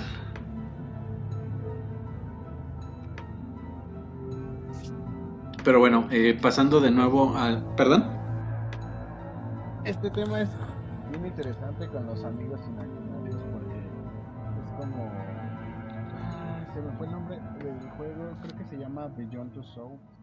Entonces, en este videojuego están haciendo como experimentos con una niña que se supone que puede mover cosas con la mente, lo que llaman telequinesis. Y Ujú. ya cuando te adentras al juego... Este, perdón, Rich, ¿puedes hablar un poquito más fuerte? Sí, sí, se da cuenta que, bueno, eh, están haciendo los experimentos porque según ella tiene telequinesis. Sin embargo, ya cuando entras al videojuego como tal, eh, pues ella te relata que siempre ha estado conectada como al alma de su hermano. Entonces ella puede decirle a su hermano qué hacer y qué no. Y con eso es con lo que mueve pues las cosas, no tanto que ella tenga eh, un poder sobrenatural, simplemente está conectada a una entidad que le ayuda a hacer de todo. Entonces también no sé si eso podría llegar a pasar en esta realidad, pero sería muy interesante. Es como cuando, no sé, trabajan las energías que ya hemos visto, pues igual puedes pedir como favores a estas entidades y trabajar con ellas, sin embargo, pues te van a pedir algo a cambio. Y con los niños es completamente diferente porque como son puros de ahora sí que de corazón muchas veces eh, pues recordemos que también los pueden engañar fácilmente y pues se les presentan a ellos porque tienen como ya comentamos más capacidad de, ver más allá de, este plano Claro. Es que, pues sí, vo- volvemos a lo mismo. Como tú dices, es un tema eh, bastante controversial y pues e- es, algo a lo que tristemente en un corto plazo no vamos a llegar a una conclusión. Simple y sencillamente porque carecemos muchísimo de información y más que nada de la apertura mental de la mayoría de la sociedad para poder investigar este tipo de temas de una manera formal. Em, Ah, porque es un tema muy subjetivo. Exactamente. Pero bueno, volviendo a los comentarios, este eh, Daniela nos dice que en su experiencia su amigo imaginario era de energía buena y que ella siente que es dependiendo de la personalidad de cada quien. Em, aquí este, Sí. es, es- es controversial porque si se trata de un amigo realmente imaginario, sí, en efecto, de- va a depender muchísimo de la personalidad de la persona que es, valga la redundancia, que lo está este, imaginando. Pero si se trata de un ser de otro plano que se está haciendo pasar por un amigo imaginario, no tiene tanto que ver la, personalidad del niño, sino más bien eh, se involucra más con la apertura mental, bueno, no mental, sino sensorial que tiene el pequeño para este para poder percibir la energía de estos seres. Eh, dice, la mayoría de las personas transmitimos vibras tanto negativas como positivas, entonces cada quien va a traer lo que transmite más. Eh, en eso este, estoy parcialmente de acuerdo, pero en el caso de los niños es diferente porque eh, los niños no, no son ni blancos ni negros eh, y son más como una forma gris muy clara porque no se han contaminado de nada. Entonces, más bien su inocencia es lo que hace que las entidades eh, pues sobrenaturales o paranormales puedan eh, aprovecharse de ellos por decirlo de alguna este de alguna manera. Y bueno aquí concluye Daniela diciendo que eso fue lo que le pasó con su amigo imaginario que su vibra es muy positiva pues sí porque eso es lo que tú transmites sin embargo probablemente dentro de tu infancia no tuviste esta, mm, digamos, pues es que no quiero decir este poder porque al final no, no es tanto como un poder, pero no tuviste esta habilidad para poder este, ver más allá eh, sin, sin, necesidad de ejercitar esa, esa parte en ti. Entonces, eh, pues tu, tu, amigo imaginario realmente era imaginario y pues era buena onda porque pues tu vibra fue buena. Pero... Tú lo hacías de esa manera. ¿Mande? O sea, eh, es que es a lo que voy, o sea, ya lo veía como desde un punto en el que tú todavía como que puedes controlar la personalidad uh -huh. de la persona que estás considerando tu amigo imaginario. Exactamente. Eh, todavía se encuentra dentro de los límites de tu control. Eh, sin embargo, pues volvemos otra vez. Si hubieras tenido esta apertura, eh, probablemente algún, algún ser pudo haber este haberse contactado contigo y pues ahí sí ve tú a saber si era algo bueno o algo malo. Sin embargo, qué bueno que tu experiencia haya sido este, positiva porque pues bueno, dedicándote a esto, te encuentras muchos casos que, que sí te ponen los pelos de punta y, y sí está muy cañón como mucha gente este pues no no la libra por así decirlo. Pero pues ya nos extendimos bastante con esto. Vamos a pasar al siguiente caso que dice cuando mi hija tenía tres años tenía una amiga imaginaria llamada Kelly que vivía en su closet. Mi hija decía que Kelly se sentaba en una mecedora y que jugaba con ella lo típico de un amigo imaginario. Después de dos años, mi esposa y yo estábamos viendo la película de Amityville y nuestra hija vio justo el momento en el que la hija tiene los ojos completamente negros y en vez de asustarse dijo, así luce Kelly. Yo le pregunté cuál Kelly y ella me respondió, ya sabes, la niña muerta que vive en mi closet. Debe salir del closet, no está bien. Güey, le, le, literalmente le, le, quitaste todo lo tétrico a este, a este relato. Ya, perdón, perdón, tenía que sacarlo. Gracias.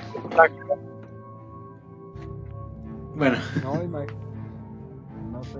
Es que, es que, también yo creo que ese tipo de, de situaciones también las puede relacionar a, a las cosas que, que ves. O sea, esta es como una situación distinta, ¿no? Porque digamos que lo de la película lo conocí después, pero muchas veces algunos niños como que suelen, este, digamos, como maquinar a esas, este, a esos seres que, con, que consideran sus amigos imaginarios.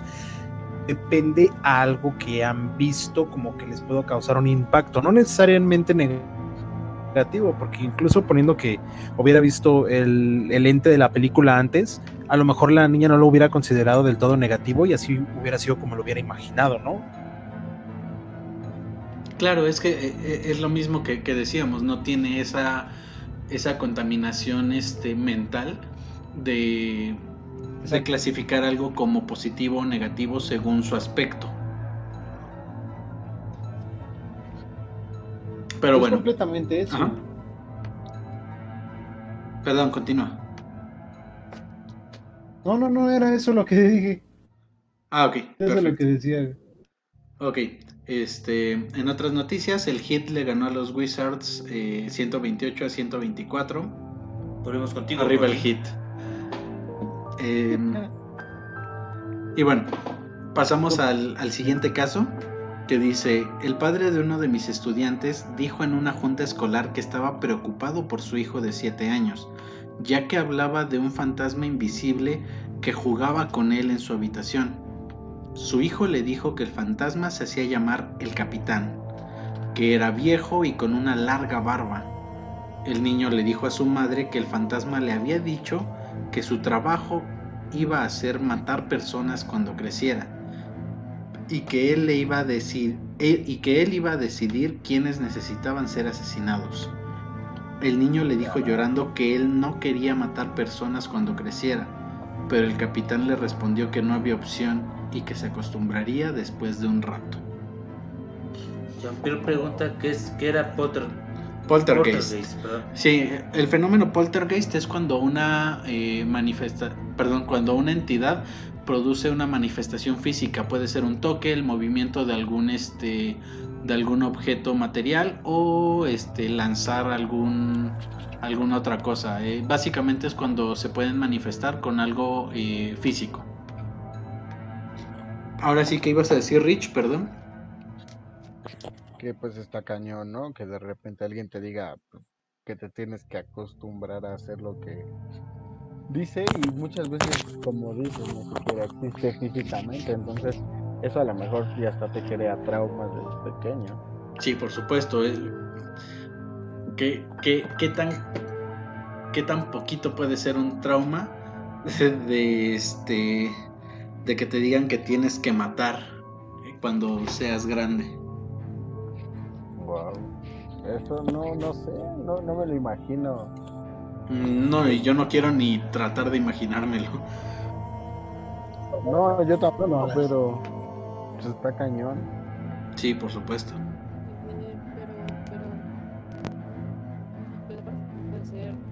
Este, de ella te escuchas, este, te escuchas entrecortada y muy baja. Hable bien, pues. Una, una, de cal por cuantas de arena. Perdón. Este que decía que también tam- también podría ser eh... ay se me fue me- me- a lo mejor Ah. cuan- es que se me fue es que tengo la, la película de fragmentado en mi cabeza cuando creas dife- eh, otras personalidades perdóname Claro. Qué buena película. Sí, este, sí, cuando Pues fíjate que no, no lo había pensado, pero no lo había pensado, pero creo que la- las personalidades múltiples empiezan a aparecer más o menos eh, por lo general cuando no, pues sí, sí tiene tiene sentido más o menos cuando tienes alrededor de unos 8 o 12 años.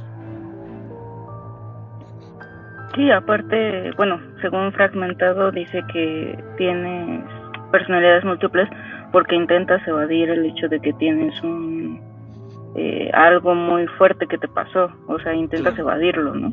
Entonces a lo mejor, pues es que a lo mejor a este niño le pasó algo y tal vez evadirlo con, con eso, ¿no? Del hecho de que, o no evadirlo, o sea, simplemente el hecho de que le digan, ah, es que, ajá, refugiarse, el hecho de matar a varias personas porque simplemente lo están lastimando. Por supuesto.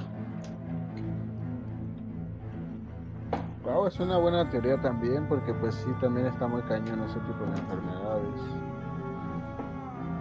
Sí, eh, más, bueno, más que. Más- como trastornos, no necesariamente como una enfermedad.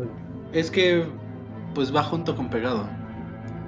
Son Pues- este, pues- son trastornos mentales, pero pues al fin al final son padecimientos y por lo tanto se consideran como enfermedades. Sería, sería como, como en escala, pues.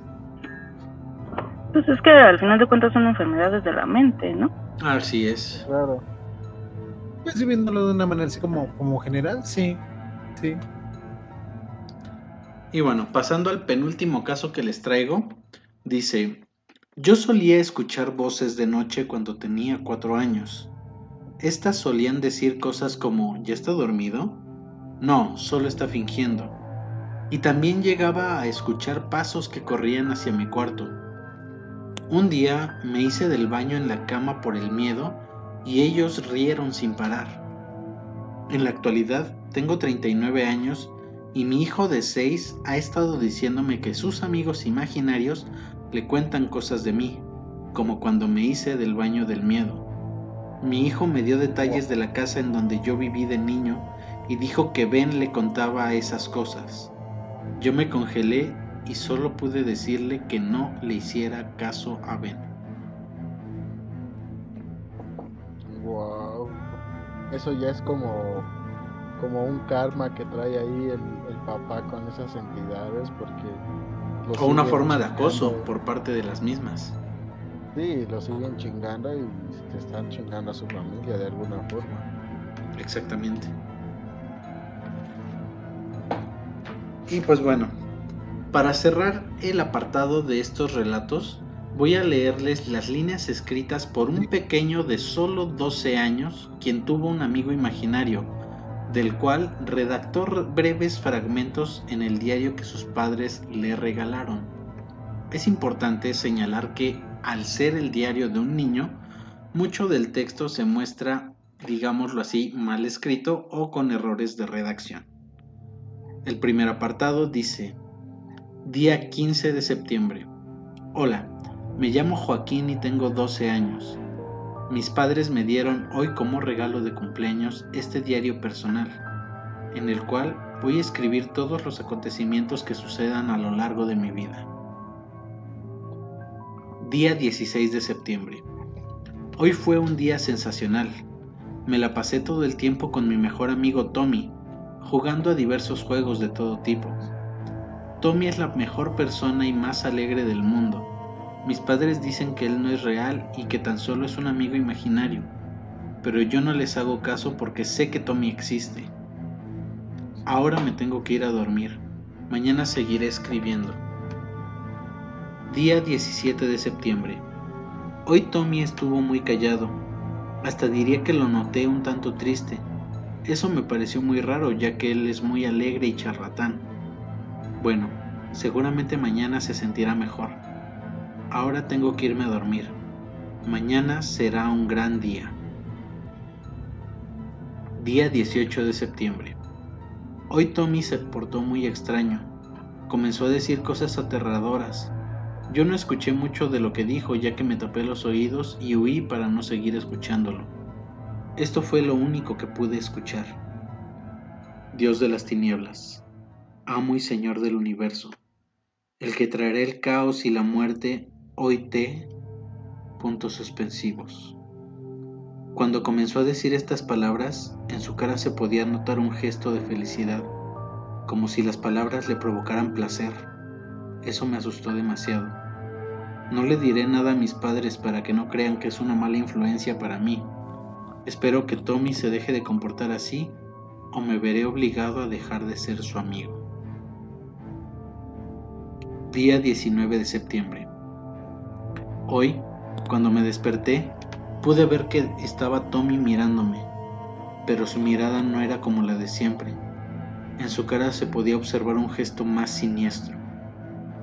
Después de este incidente, todo mi día fue normal y Tommy se comportó como siempre. Día 20 de septiembre. Hoy no logré ver a Tommy, no me pasó a buscar como lo hacía diariamente. Eso me llamó la atención. Ahora me tengo que ir a dormir. Espero que Tommy pase a buscar mañana, pase a buscarme mañana para poder jugar. Día 21 de septiembre. Hoy Tommy me pasó a buscar y me llevó a mi jardín a jugar. Todo iba bien, pero de repente Tommy empezó a hablar en un idioma que nunca había escuchado en mi vida y sus ojos se pusieron de color blanco. Yo me tiré al suelo en posición fetal y estallé en llanto. Cuando terminó de decir lo que sea que estaba diciendo, desapareció sin dejar rastro. No pude soportarlo y corrí de inmediato a decírselo a mi madre, y ella se lo contó todo a mi padre, quien me dijo que ya era demasiado grande para hablar con amigos imaginarios y que si me hacía sentir mejor me deje de juntar con Tommy. Ya está decidido, dejaré de ser su amigo. Mañana se lo diré, ahora tengo que ir a dormir. Día 22 de septiembre. Hoy le dije a Tommy que ya no quería ser más su amigo. Él no se lo tomó muy bien y me respondió con una frase muy inquietante. Esto fue lo que dijo. Volveré y te arrepentirás de haberme dejado solo. Pero lo que más me aterró fue su voz, la cual se tornó siniestra. Su mirada reflejaba el odio que sentía hacia mí. Después de decir eso, Tommy se fue. Espero que algún día Tommy me pueda perdonar. Día 23 de septiembre.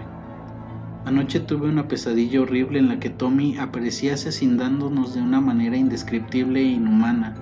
Sus ojos tenían un color rojo intenso, lo que me hace creer que estaba poseído por algún ente sobrenatural. Acabo de escuchar un ruido fuera de mi casa y cuando me asomé por la ventana a ver quién había provocado eso, lo que vi me dejó helado. Estaba Tommy con los mismos ojos rojos que tenía en la pesadilla. Le dije rápidamente a mi familia lo que acababa de ver, pero nadie me creyó. Temo que pueda pasarnos algo. Espero que nada malo nos suceda. Esa fue la última vez que el pequeño niño escribió en su diario. Posteriormente se encontraron tres cuerpos y precisamente uno de ellos fue identificado como Joaquín Flinker y supuestamente los otros dos cadáveres eran sus padres. El diario del niño fue la única prueba que los agentes encontraron, ya que hasta el momento no se ha encontrado al responsable del crimen. Los hechos fueron clasificados como los más raros y el caso se cerró tan solo dos años después del hallazgo de los cuerpos. Eso sí está muy cañón. Por supuesto que me di a la tarea de buscar o tratar de encontrar o confirmar la veracidad del caso, ya que el lugar en donde di con esta historia es en la página de un periódico que yo no conocía que se llama La Verdad. El artículo fue publicado el 21 de diciembre de 2019 bajo el nombre El diario de un niño que tenía un amigo imaginario, la historia de terror de un asesinato. Sin embargo, una googleada rápida al nombre de Joaquín Flinker me remitió a muchísimos portales de creepypastas donde la misma historia fue dada a conocer como cualquier otro relato de terror del género, incluso como un copy-paste de las mismas palabras. La verdad me sentí decepcionado, pues el periódico donde encontré inicialmente el relato parece tener noticias serias, porque incluso cubrió la nota de lo que esta mañana ocurrió en las oficinas del metro de la Ciudad de México. ¿Ustedes lo escucharon? Sí, se quemó la verga. No. ¿Por qué no es sorprendedor? Y pues bueno, con esto me decidí a dar el anuncio el día de hoy de la creación de Leche con Chocolate, su próximo noticiero de confianza y se trata de un proyecto que comenzó a incubarse a la par de Medianoche. Y aunque sigue en pausa, ya pueden encontrar su página en Facebook, así que les pido ir a darle like y esperar que pronto podamos empezar a hacerla crecer. Y bueno, ya aprovechando esta sección de spam, quiero recomendarles que vayan a la página de nuestras amigas de Dimensions de la Terror en Facebook, donde encontrarán contenido de terror y misterio tomado desde un punto de vista muchísimo más serio que el nuestro. Así que vayan, síganlas y díganles que van de parte de Media Nocte. Igualmente quiero recomendarles que vayan a buscar el canal de Twitch de mi amigo Mortos, de Mortos Show, porque, eh, pues bueno, eh, es un vato bastante chido, es muy cool. Y estoy seguro de que si a ustedes les gustan sus, este, los gameplays, les van a gustar sus videos. Así que vayan, este, chequense sus transmisiones. Y pues nada, este, síganlo eh, en, en, Twitch y sigan a Dimensions de la Tegug. Los links de ambas páginas se encuentran en la descripción de este video. Y algo que decir, Dolph, Rich, Della. Que ambos les digan que van de parte de Medianoche para que terminemos con su poco rating. Güey, tienen más rating que nosotros. no mames. Pues Van a vernos por para que vayan a sus ¿Qué, qué, esa... es... Ajá, ¿qué dices, Rich? Si esa nota es real, pues está muy cañón porque... No, no es real. Este, te, te digo que ya, ya, des- ya- no, ya después de este, cuando, la verdad me interesó bien cabrón cuando la empecé a leer y dije, no mames, esto tiene que estar en más, este, en más noticieros si es que pasó en serio. Y me puse a buscar y no, eh, es una creepypasta. Ah, qué triste, entonces no diré nada, y diré... Pero qué tal le saqué locos. este, pero qué tal le saqué un pedote a todos los que la escucharon, eh. Es que está muy cabrón, güey. O sea, lejos, lejos de ser creepypasta, porque suena medio fantasioso, aún así sí está, está fuerte, está cabrón, está cabrón. De ella tú ibas a decir algo. Ah, bueno, sí. Este, iba a decir que a lo mejor en, Ah, Gracias. en algún lado del mundo, del planeta, puede ser esa historia cierta. Mm, tal vez, igual y no con las mismas Pero- características, pero puede que haya ocurrido. Claro, claro. Siempre es una posibilidad. Pero bueno, eh, pues aquí concluimos el tema de los amigos imaginarios. No sé si ustedes tengan algún otro, este, algún otro comentario que hacer antes de que pasemos al tema de Rich. No No, mucho en realidad. Eh, es que como dijiste, tiene como que connotaciones, este... Es complicado platicar del tema porque es como te, como te dije hace rato, es un tema muy subjetivo, depende de también cómo lo veas tú e incluso desde tu propia experiencia, de si en algún momento tú tuviste algún amigo imaginario, el cómo lo veías, el cómo lo percibías, a lo mejor era como estábamos platicando hace un rato, este, nosotros lo percibimos de una manera pues inocente porque nosotros no lo veíamos así, pero yo igual siento que, en realidad era lo que mencionaba hace rato Daniela, sí, eh, esto está más basado en lo, en lo que tú percibes, en lo que tú piensas, más allá de algo que un tercero de ente de cualquier tipo pudiera este, influir en, en ello. Claro. Este, Rich, ella, ¿algo más que decir? dejen a sus amigos imaginarios, no son buenos. Qué gran consejo. Excepto si lo sacan de Mansión Foster. Por supuesto. ¿De ella algún comentario final? No, pues nada más que la gente que tiene hijos, si nos está escuchando, nada más ponga mucha atención en eso porque pueden ser cosas malas y, y ya. Eso es todo. Uf, Perfectísimo. Entonces, pues, sin más, pasamos al tema del señor Ricardo eh, Richuchito. ¿De qué nos vas a hablar el día de hoy? No, la noche de hoy, perdón. Pues de muchas cosas, pero Uh. ya se pasaron de verde. Sí, es que eh, eh, estuvo extendido, eh, como, como que sí dio mucha tela para platicar el tema de los, este, de los amigos imaginarios. yo Claro, y todo esto tiene que ver o tendrá que ver con lo que es el infierno. Y hay pues la versión más descrita, más eh, Citada. imaginaria, a lo mejor podríamos de- decir citada, que es el infierno según Dante. Pues ya que el poeta italiano Dante Alighieri, que vivió entre los siglos XIII y XIV, marcó su obra, La Divina Comedia, un hito en la historia de la humanidad. Su trabajo es uno de los escritos fundamentales que se dieron durante el paso del pensamiento medieval al renacentista.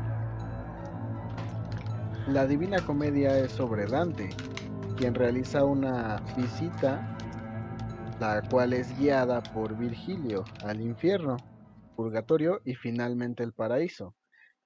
Pero la descripción más vivida que ha dejado un paradigma pues en el concepto cristiano del más allá es el infierno. Claro. Durante la visita que duró pues un día, Dante se encuentra con diferentes personalidades famosas que son de la época, que ya habían fallecido. Estos encuentros se dieron tanto en el infierno como en el purgatorio y en el paraíso, dependiendo de la vida de la persona. Según el mismo Alighieri realizó su visita al infierno a los 35 años y se dice que fue en el Viernes Santo del año 1300 y Dante describe el lugar como un cono que es forma invertida, que consta de nueve círculos o niveles decrecientes. En cada nivel se ubica a los pecadores según sus faltas. Mientras más cercanos al fondo, más grandes fueron sus pecados a lo largo de su vida. Los primeros cinco círculos forman el alto infierno y los cuatro últimos el infierno inferior ambos con construcciones atroces y terribles que van empeorando a que se acerca el centro, al centro de la Tierra, donde según Dante se encuentra Lucifer. Imagínate que Lucifer se encuentre en el centro de la Tierra, o sea, parte del núcleo de la Tierra, del magma, eso sería interesante. Sí, técnicamente tendría sentido porque se supone que el infierno es fuego y pues bueno, Ah, el, está el cachondo todo núcleo. el tiempo. Sí, exactamente. Está on fire.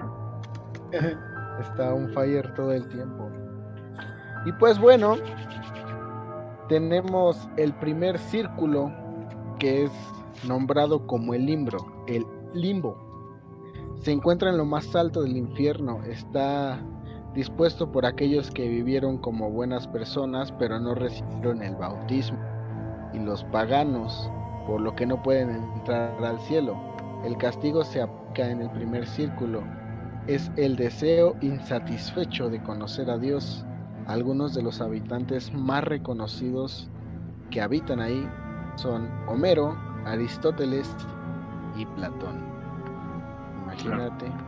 ¿Te bautizaron? ¿Los bautizaron chicos? Eh, sí, contra mi voluntad, pero sí. No me preguntaron si quería, nada más pues me echaron en la agüita, pero pues ni pedo. Pues, no podías ni hablar, güey. Pues por eso, Se güey. traumó. Se traumó. Ahí tuve un padrecito mojándome y pues qué oso, ¿no? Sin doble La- sentido, sin doble sentido. Ah, pues sí, porque dije, no, hombre, se la pasó. Bomba. El padrecito, no tú, claro. Sí, por supuesto. Pues bueno, tenemos el segundo círculo, que es el círculo de la lujuria. Ah, caray, eso Este sí me interesa. el... Ah, sí, claro, claro, a mí también. Es el lugar en que, pues, Minos juzga a los recién llegados y les asigna el lugar donde cumplirán su condena eterna. Se le conoce como la verdadera puerta del infierno. En este círculo están aquellos que a lo largo de su existencia se dejaron arrastrar por la lujuria. El castigo consta de un fuerte viento interminable. Los personajes importantes en este círculo son Aquiles, Tristán, París y mujeres como Cleopatra, Semiramis y Helena. Imagínate tener a Cleopatra dentro de este círculo de la lujuria que le azota un viento que te arrime todo ese pinche. Ok, hasta, hasta el momento. Tranquilo, hasta- tranquilo, tranquilo. ah, ah, ok, ok, ok, ok. A- Hasta el momento. Hasta el momento, este es el. Entendimos. Hasta el, hasta el momento este es el círculo al que pertenezco. Eh, no sé si más adelante voy a llegar a otro, pero hasta el momento aquí me quedo. Y con ese viento que te hace el favor, no, pues papá, vamos para allá. No aguanten, no empujen. Es el viento. No, mejor si empujen más, empujen más, empujen más.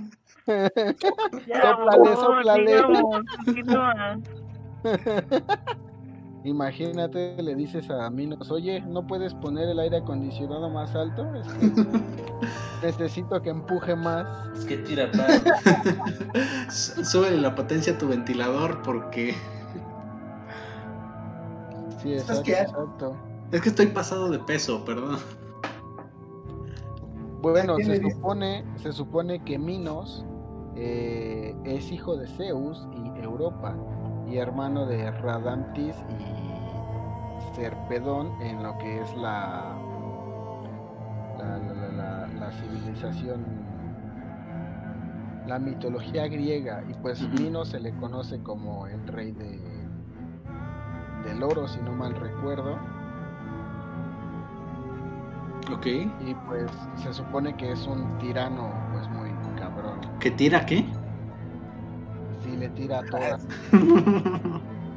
De hecho, de hecho, lo que Minos pedía era tributos de jóvenes virges atenienses que alimentaban a su minotauro, por eso se le decía Minos también. ok. Creo, quiero pensar que en la actualidad ese minotauro se encuentra este un poquito anémico y bajo de peso porque ya no encuentran suficientes vírgenes, ¿no? Hoy en día menos. tiene sentido.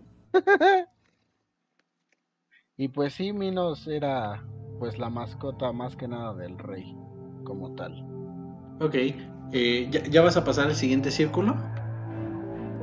Uy, disculpa. No, no, no, no, no, aguanta, no, no, no, no, no, es que, es que, si, Ya- si, ya si es así. No, no, no, no, aguanta, lo que pasa es que si ya vas a pasar quiere decir que este ya terminó y puedo leer comentarios porque la neta se me olvidó leerlos cuando terminé mi tema y aquí tenemos una pregunta de Daniela García. mi pendejo. Ay, mi pendejo. Ay, Perdón, perdón, lo siento, lo siento, me, me entusiasmé dándole la, dándoles la noticia de leche con chocolate. Es en serio, ya existe la página de Facebook, ¿eh? Hasta yo me sorprendí. Wow. Y yo también me quedé boquiabierto. Es que si, es que si ustedes, bien, si ustedes no lo hacen, ¿quién lo va a hacer? Por eso. Más, más bien, si- más bien si yo no lo hago, ustedes no lo van a hacer. Entonces, este, Daniela García pregunta que si le llaman don. Quiero pensar que ella preguntaba al hecho de poder ver eh, entes preternaturales y sí, se trata de un don. Ahora sí, perdón Richie, continúa con tu tema. Pues bueno, siguiendo con el círculo número 4, es el círculo de la avaricia. Aquí Aquí encontramos ¿No es el- avaros. ¿Eh? no es el tercero? Sí, es el Ah, sí, tercero. disculpa. Disculpa. Escucha disculpe, otra vez, tenemos- los dos Ay, escuchan muy pongan lejanos de... atención, por favor. Disculpe, disculpe. Es que ya me estoy cagando de sueño y no se apuran, cabrones. De nada. Bueno, tenemos el tercer círculo que es el círculo de la gula. Chale. Este es el círculo para los glotones. Su castigo consta Ok, en yo llegaría hasta bajo ese. una lluvia y continúa acompañada de granizo y bajo la amenaza de, Cere- de Cerbero, el perro guardián conocido en la mitología por su ferocidad, el cual no dudaba en desmembrarlos de ser necesario. Imagínate. O como yo estar le digo, este Fluffy. Imagínate estar. No, eso lo sacaste de Harry Potter. Exacto, sí entendiste la referencia. Yo esperaba que fuera de ella quien lo entendiera. Es que ya está dormida, ya está dormida. Sí, la verdad. Bueno, ella vive Pero dormida, no, ¿no? estoy poniendo atención, no sé que iba el tercero, ¿no? Ah, bueno, bueno. Sí, tiene un punto, ¿eh? Tiene un punto. Pero imagínate si, no sé, eres comido por Cerbero, en lugar de comer que te coman. Eso está muy cabrón. Bueno, a mí me han comido No sé. muchísimas veces y la verdad es que no está No, tan sí lo sé, pero no un perro. Eh, no, claro que no. es? ¿no? Ah, sí, Adolfo. Ah, bueno, ¿qué, sí, sí? Adolfo, sí. Entonces sí, un perro. Un perro. Hombre, imagínate. Bueno, no sé. ¿Qué harías? O sea, ¿qué harías si, no sé, tienes primero la lluvia, después un granizo y después tienes a Cerbero? Pues nada, güey. Digo, digo, al final de cuentas no es como que pueda hacer algo. Si, si ya me, ¿Sabes si ya me castigaron con eso. ¿Y ¿Qué? sabes qué es lo peor? Que cuando te comes Cerbero vuelves a revivir, por así decirlo, en el infierno. O sea, se sigue repitiendo el ciclo. Una. Entras en un bucle. Claro, siempre repites ciclo. Sí, es un bucle, siempre va a ser un bucle. Ah, Pinche Doctor Strange. Doctor Mamu, vengo a negociar. Dormammu, he venido para negociar. Cerbero y Pero ahí, negociar. ahí yo tengo una pregunta A ver. A y ver. no sé si, si Rich la pueda contestar. Este, Ay, por ejemplo, ejemplo, si tienes varios pecados en, en tu vida, por ejemplo, la gula y la lujuria, este, ¿cuánto tiempo pasas en cada uno? Pasas Oh, tiempo en cada uno, pasas solo el tiempo en uno de los que haya sido más pecador, no te pueden mandar a todos. Sí, es, es, es lo que yo tengo entendido, que solamente te manda a uno, según yo, al más cabrón de todos, que de los que hayas cometido, y ahí pasas la eternidad, ¿no? Exactamente. Y de hecho hay, por decir, en el limbo, eh, en la Divina Comedia se cuenta que Dios es el que decide quién sale y quién no sale del limbo. Ok. Entonces, eh, no me acuerdo qué personaje, perdí el dato, no lo tengo aquí, pero en la Divina Comedia salen alrededor de tres personajes del limbo, que son los que va, con los que va Dante después al, al, cielo, al paraíso. Pero solo Dios te puede sacar de ahí, no nadie más. Y como decíamos, solo te llevan a estos infiernos o a uno de estos niveles y se supone que ahí pasas la eternidad. Pero Me pues siento decepcionado. Porque... ¿Por qué te sientes decepcionado? Porque dijiste la divina comedia y hasta el momento no te has aventado un solo chiste. No seas No, mamón. discúlpame. En serio, Pero- ¿esperaban algo diferente de mí? Sí. No, la verdad. Qué ilusa, qué ilusa de ella. Es la nueva. Pero- ¿Se entiende? Pero bueno, voy a hacer, voy a hacer un paréntesis y, y voy a Oye, hacer no le sabe. comentario. Ajá. ¿Realmente creen que el tiempo sea, cómo decirlo, percibido de la misma forma en que es percibido en la Tierra, en No. uno de estos infiernos? Por decir, Lo no sé, a lo mejor un minuto puede ser un siglo para ti, ¿no? En Ujú. el infierno. Es que, es que volvemos al, al tema que hemos tocado muchísimas veces dentro de, dentro de este podcast, que es la relatividad, donde este... ¿Mandé? Sí, la relatividad, justo. Ah, exactamente. Entonces, lo que yo estoy percibiendo eh, ahorita, no sé, a lo mejor para mí, ahorita yo estoy transmitiendo este, este podcast, pero a lo mejor para Rich él apenas está cumpliendo 10 años y para Adolf a lo mejor él ya está este, transmitiendo el primer episodio de, de leche con chocolate. Entonces, es algo demasiado relativo y lo percibimos a, ma- a- a tiempos diferentes. ¿Sabes qué? y La cagaste, le hubieras, ¿Por qué? le hubieras puesto a Tolito con el dedo. Queda mejor, queda mejor. Fíjate que, que hubiera estado bien, ¿eh? Pero bueno, eh, entonces, para, para, pa- re- regresando al tema de, del, este, del tiempo, también regresamos al mis, a la misma teoría que les he propuesto o les he comentado como ya cinco veces creo, este, de que todos vivimos eh, la vida de todos, solamente que en diferentes tiempos. Y al final terminamos como un ser, eh, entre comillas, iluminado, que ya vivió lo que todo ser humano tiene que vivir y entonces, eh, pues todos somos la misma persona. No sé si me doy a entender. Podría ser. podría Otra ser. vez. Pues, ¿qué te puedo decir? Inténtalo de nuevo. Try again, please. Ok. eh, esta teoría propone que No, no, o sea, No, está es- más es- que es claro que Adolfo es un tonto y no puede entenderlo. O sea, el pendejo es Alejo. Te amo de ella. No todo es tan fácil de comprender, ¿eh? Para mí. no todo, pues, no, no todo, no todo más allá del este del kindergarten es este es tan fácil de comprender para Adolf. Yo prefiero. No, imagínate, reprobó, reprobó, entendí, sí entendí. Reprobó palitos y bolitas y reprobó recortar dos. No, pues está cabrón. ¿De ella, confirma, estuvo- ¿De ella confirmas que reprobó palitos? No sé. Eso, sí. Mira, eso sí es una incógnita que gracias a Dios no me tocó averiguar. Uy, eso pudo hacer. ¿Tan mal te viste, Dolph? Golpes bajos, se- se fue para olvidarlo, fue para olvidar, sí, yo sé. ok, este. Continúa, Rich, perdón. Pendejo eres. Pues tenemos. pues sí, eres un pendejo, pero me hizo reír. Todos son unos pendejos, pero me hacen reír. Avaricia. Avaricia, avaricia.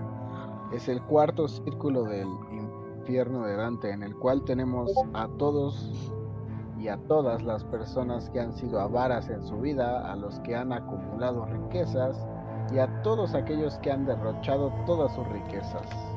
Ok, Todos definitivamente encuentran- este no hubiera llegado yo. No, pues no, es México, hijo. Aquí no vamos a llegar Navarra. puede derrochar lo que no se tiene, chavo. y su castigo, su condena es que siempre van a tener que estar arrastrando eh, grandes pesos de oro en la espalda por toda la eternidad. Y si la lápida o las grandes cantidades de oro que tienen en la espalda los llegan a aplastar, morirán, revivirán y seguirán cargando su oro. Vete a la verga. Imagínate. No, imagínate que den que te den tu peso en simplemente con tu peso en oro, güey, no lo aguantas.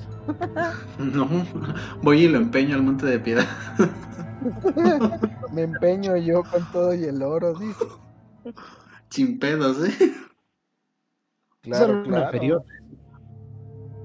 No, de ti no, tú estás bien espagueti, hijo. Dos pesos de oro yo creo me dan por ti. Y eso ya, este, sí, y eso ya siendo favor, ¿qué me haces? ¿Qué? Y eso ya siendo optimistas. Es que yo- Es que Exacto. yo estoy más. güey. ¿Estás más qué? Estoy como más hecho que de cacao que de oro. güey. ¿De caca y qué? ¿Neta, güey? ¿Neta, güey? Neta que. Este fue como. Y bueno, tenemos el círculo, quinto círculo del alto infierno, donde nos encontramos con ira y pereza. Mira. Este círculo es donde se encuentran las personas que son iracundas y los perezosos, hundidos en el lodo del río Estigia. Los primeros, que son los iracundos, están condenados a golpearse unos a otros hasta morir. Y cuando repiten, repiten el mismo proceso una y otra vez.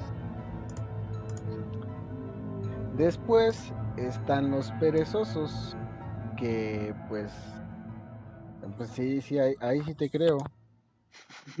Pues realmente estos no mantienen ninguna acción más que esperar ahogarse abajo del fango de este lodo. Ay, no mames, yo quiero ese, güey.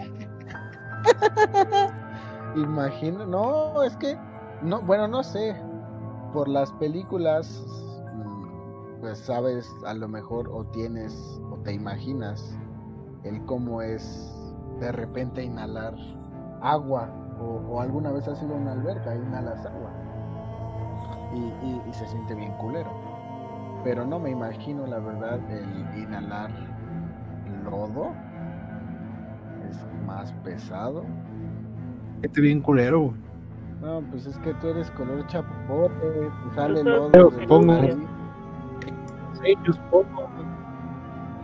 No, es que él es color chapopote, ya le sale lodo de la nariz. Sangre, güey. Ya está acostumbrado. Cuando se enferma de gripa no tiene escurrimiento nasal de moco, sino de lodo. De lodo.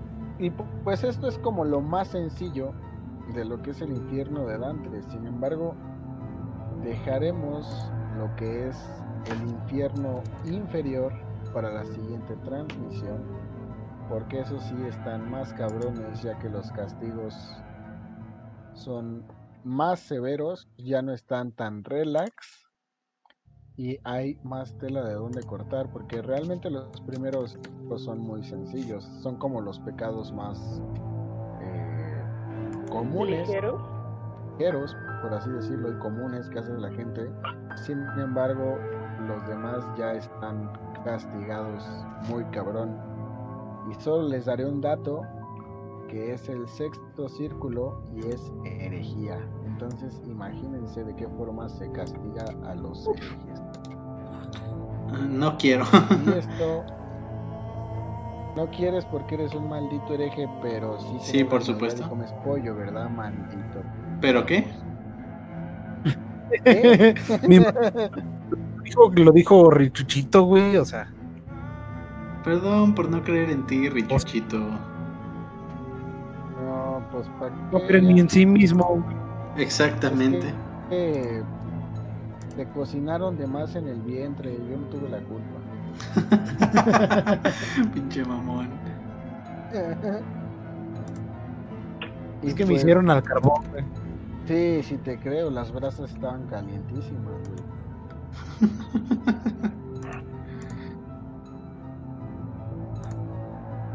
Aquí tenemos un comentario de Arián Cruz, dice, no sé qué tan buena idea sería meter a todos los calientes en un solo lugar. Mm, Horchata. No, imagínate, que- imagínate que se equivoquen. No, hombre, te agarran el Espera, culito y Peter, soy yo.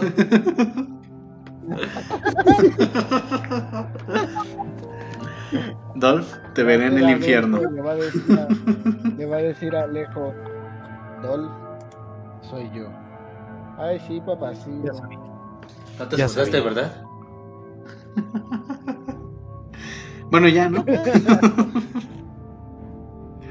Lo supe desde que me tocaste, va a decir. Ay, qué asqueroso. Te reconocí, dice. Reconocí en el Yo conozco esta ver, eh, eh, eh, esta be- be- be- be- be- verga. Vas a dar el maltazo. Dolph, ¿eres tú? La reconocí desde lejos, va a decir ya con el olor.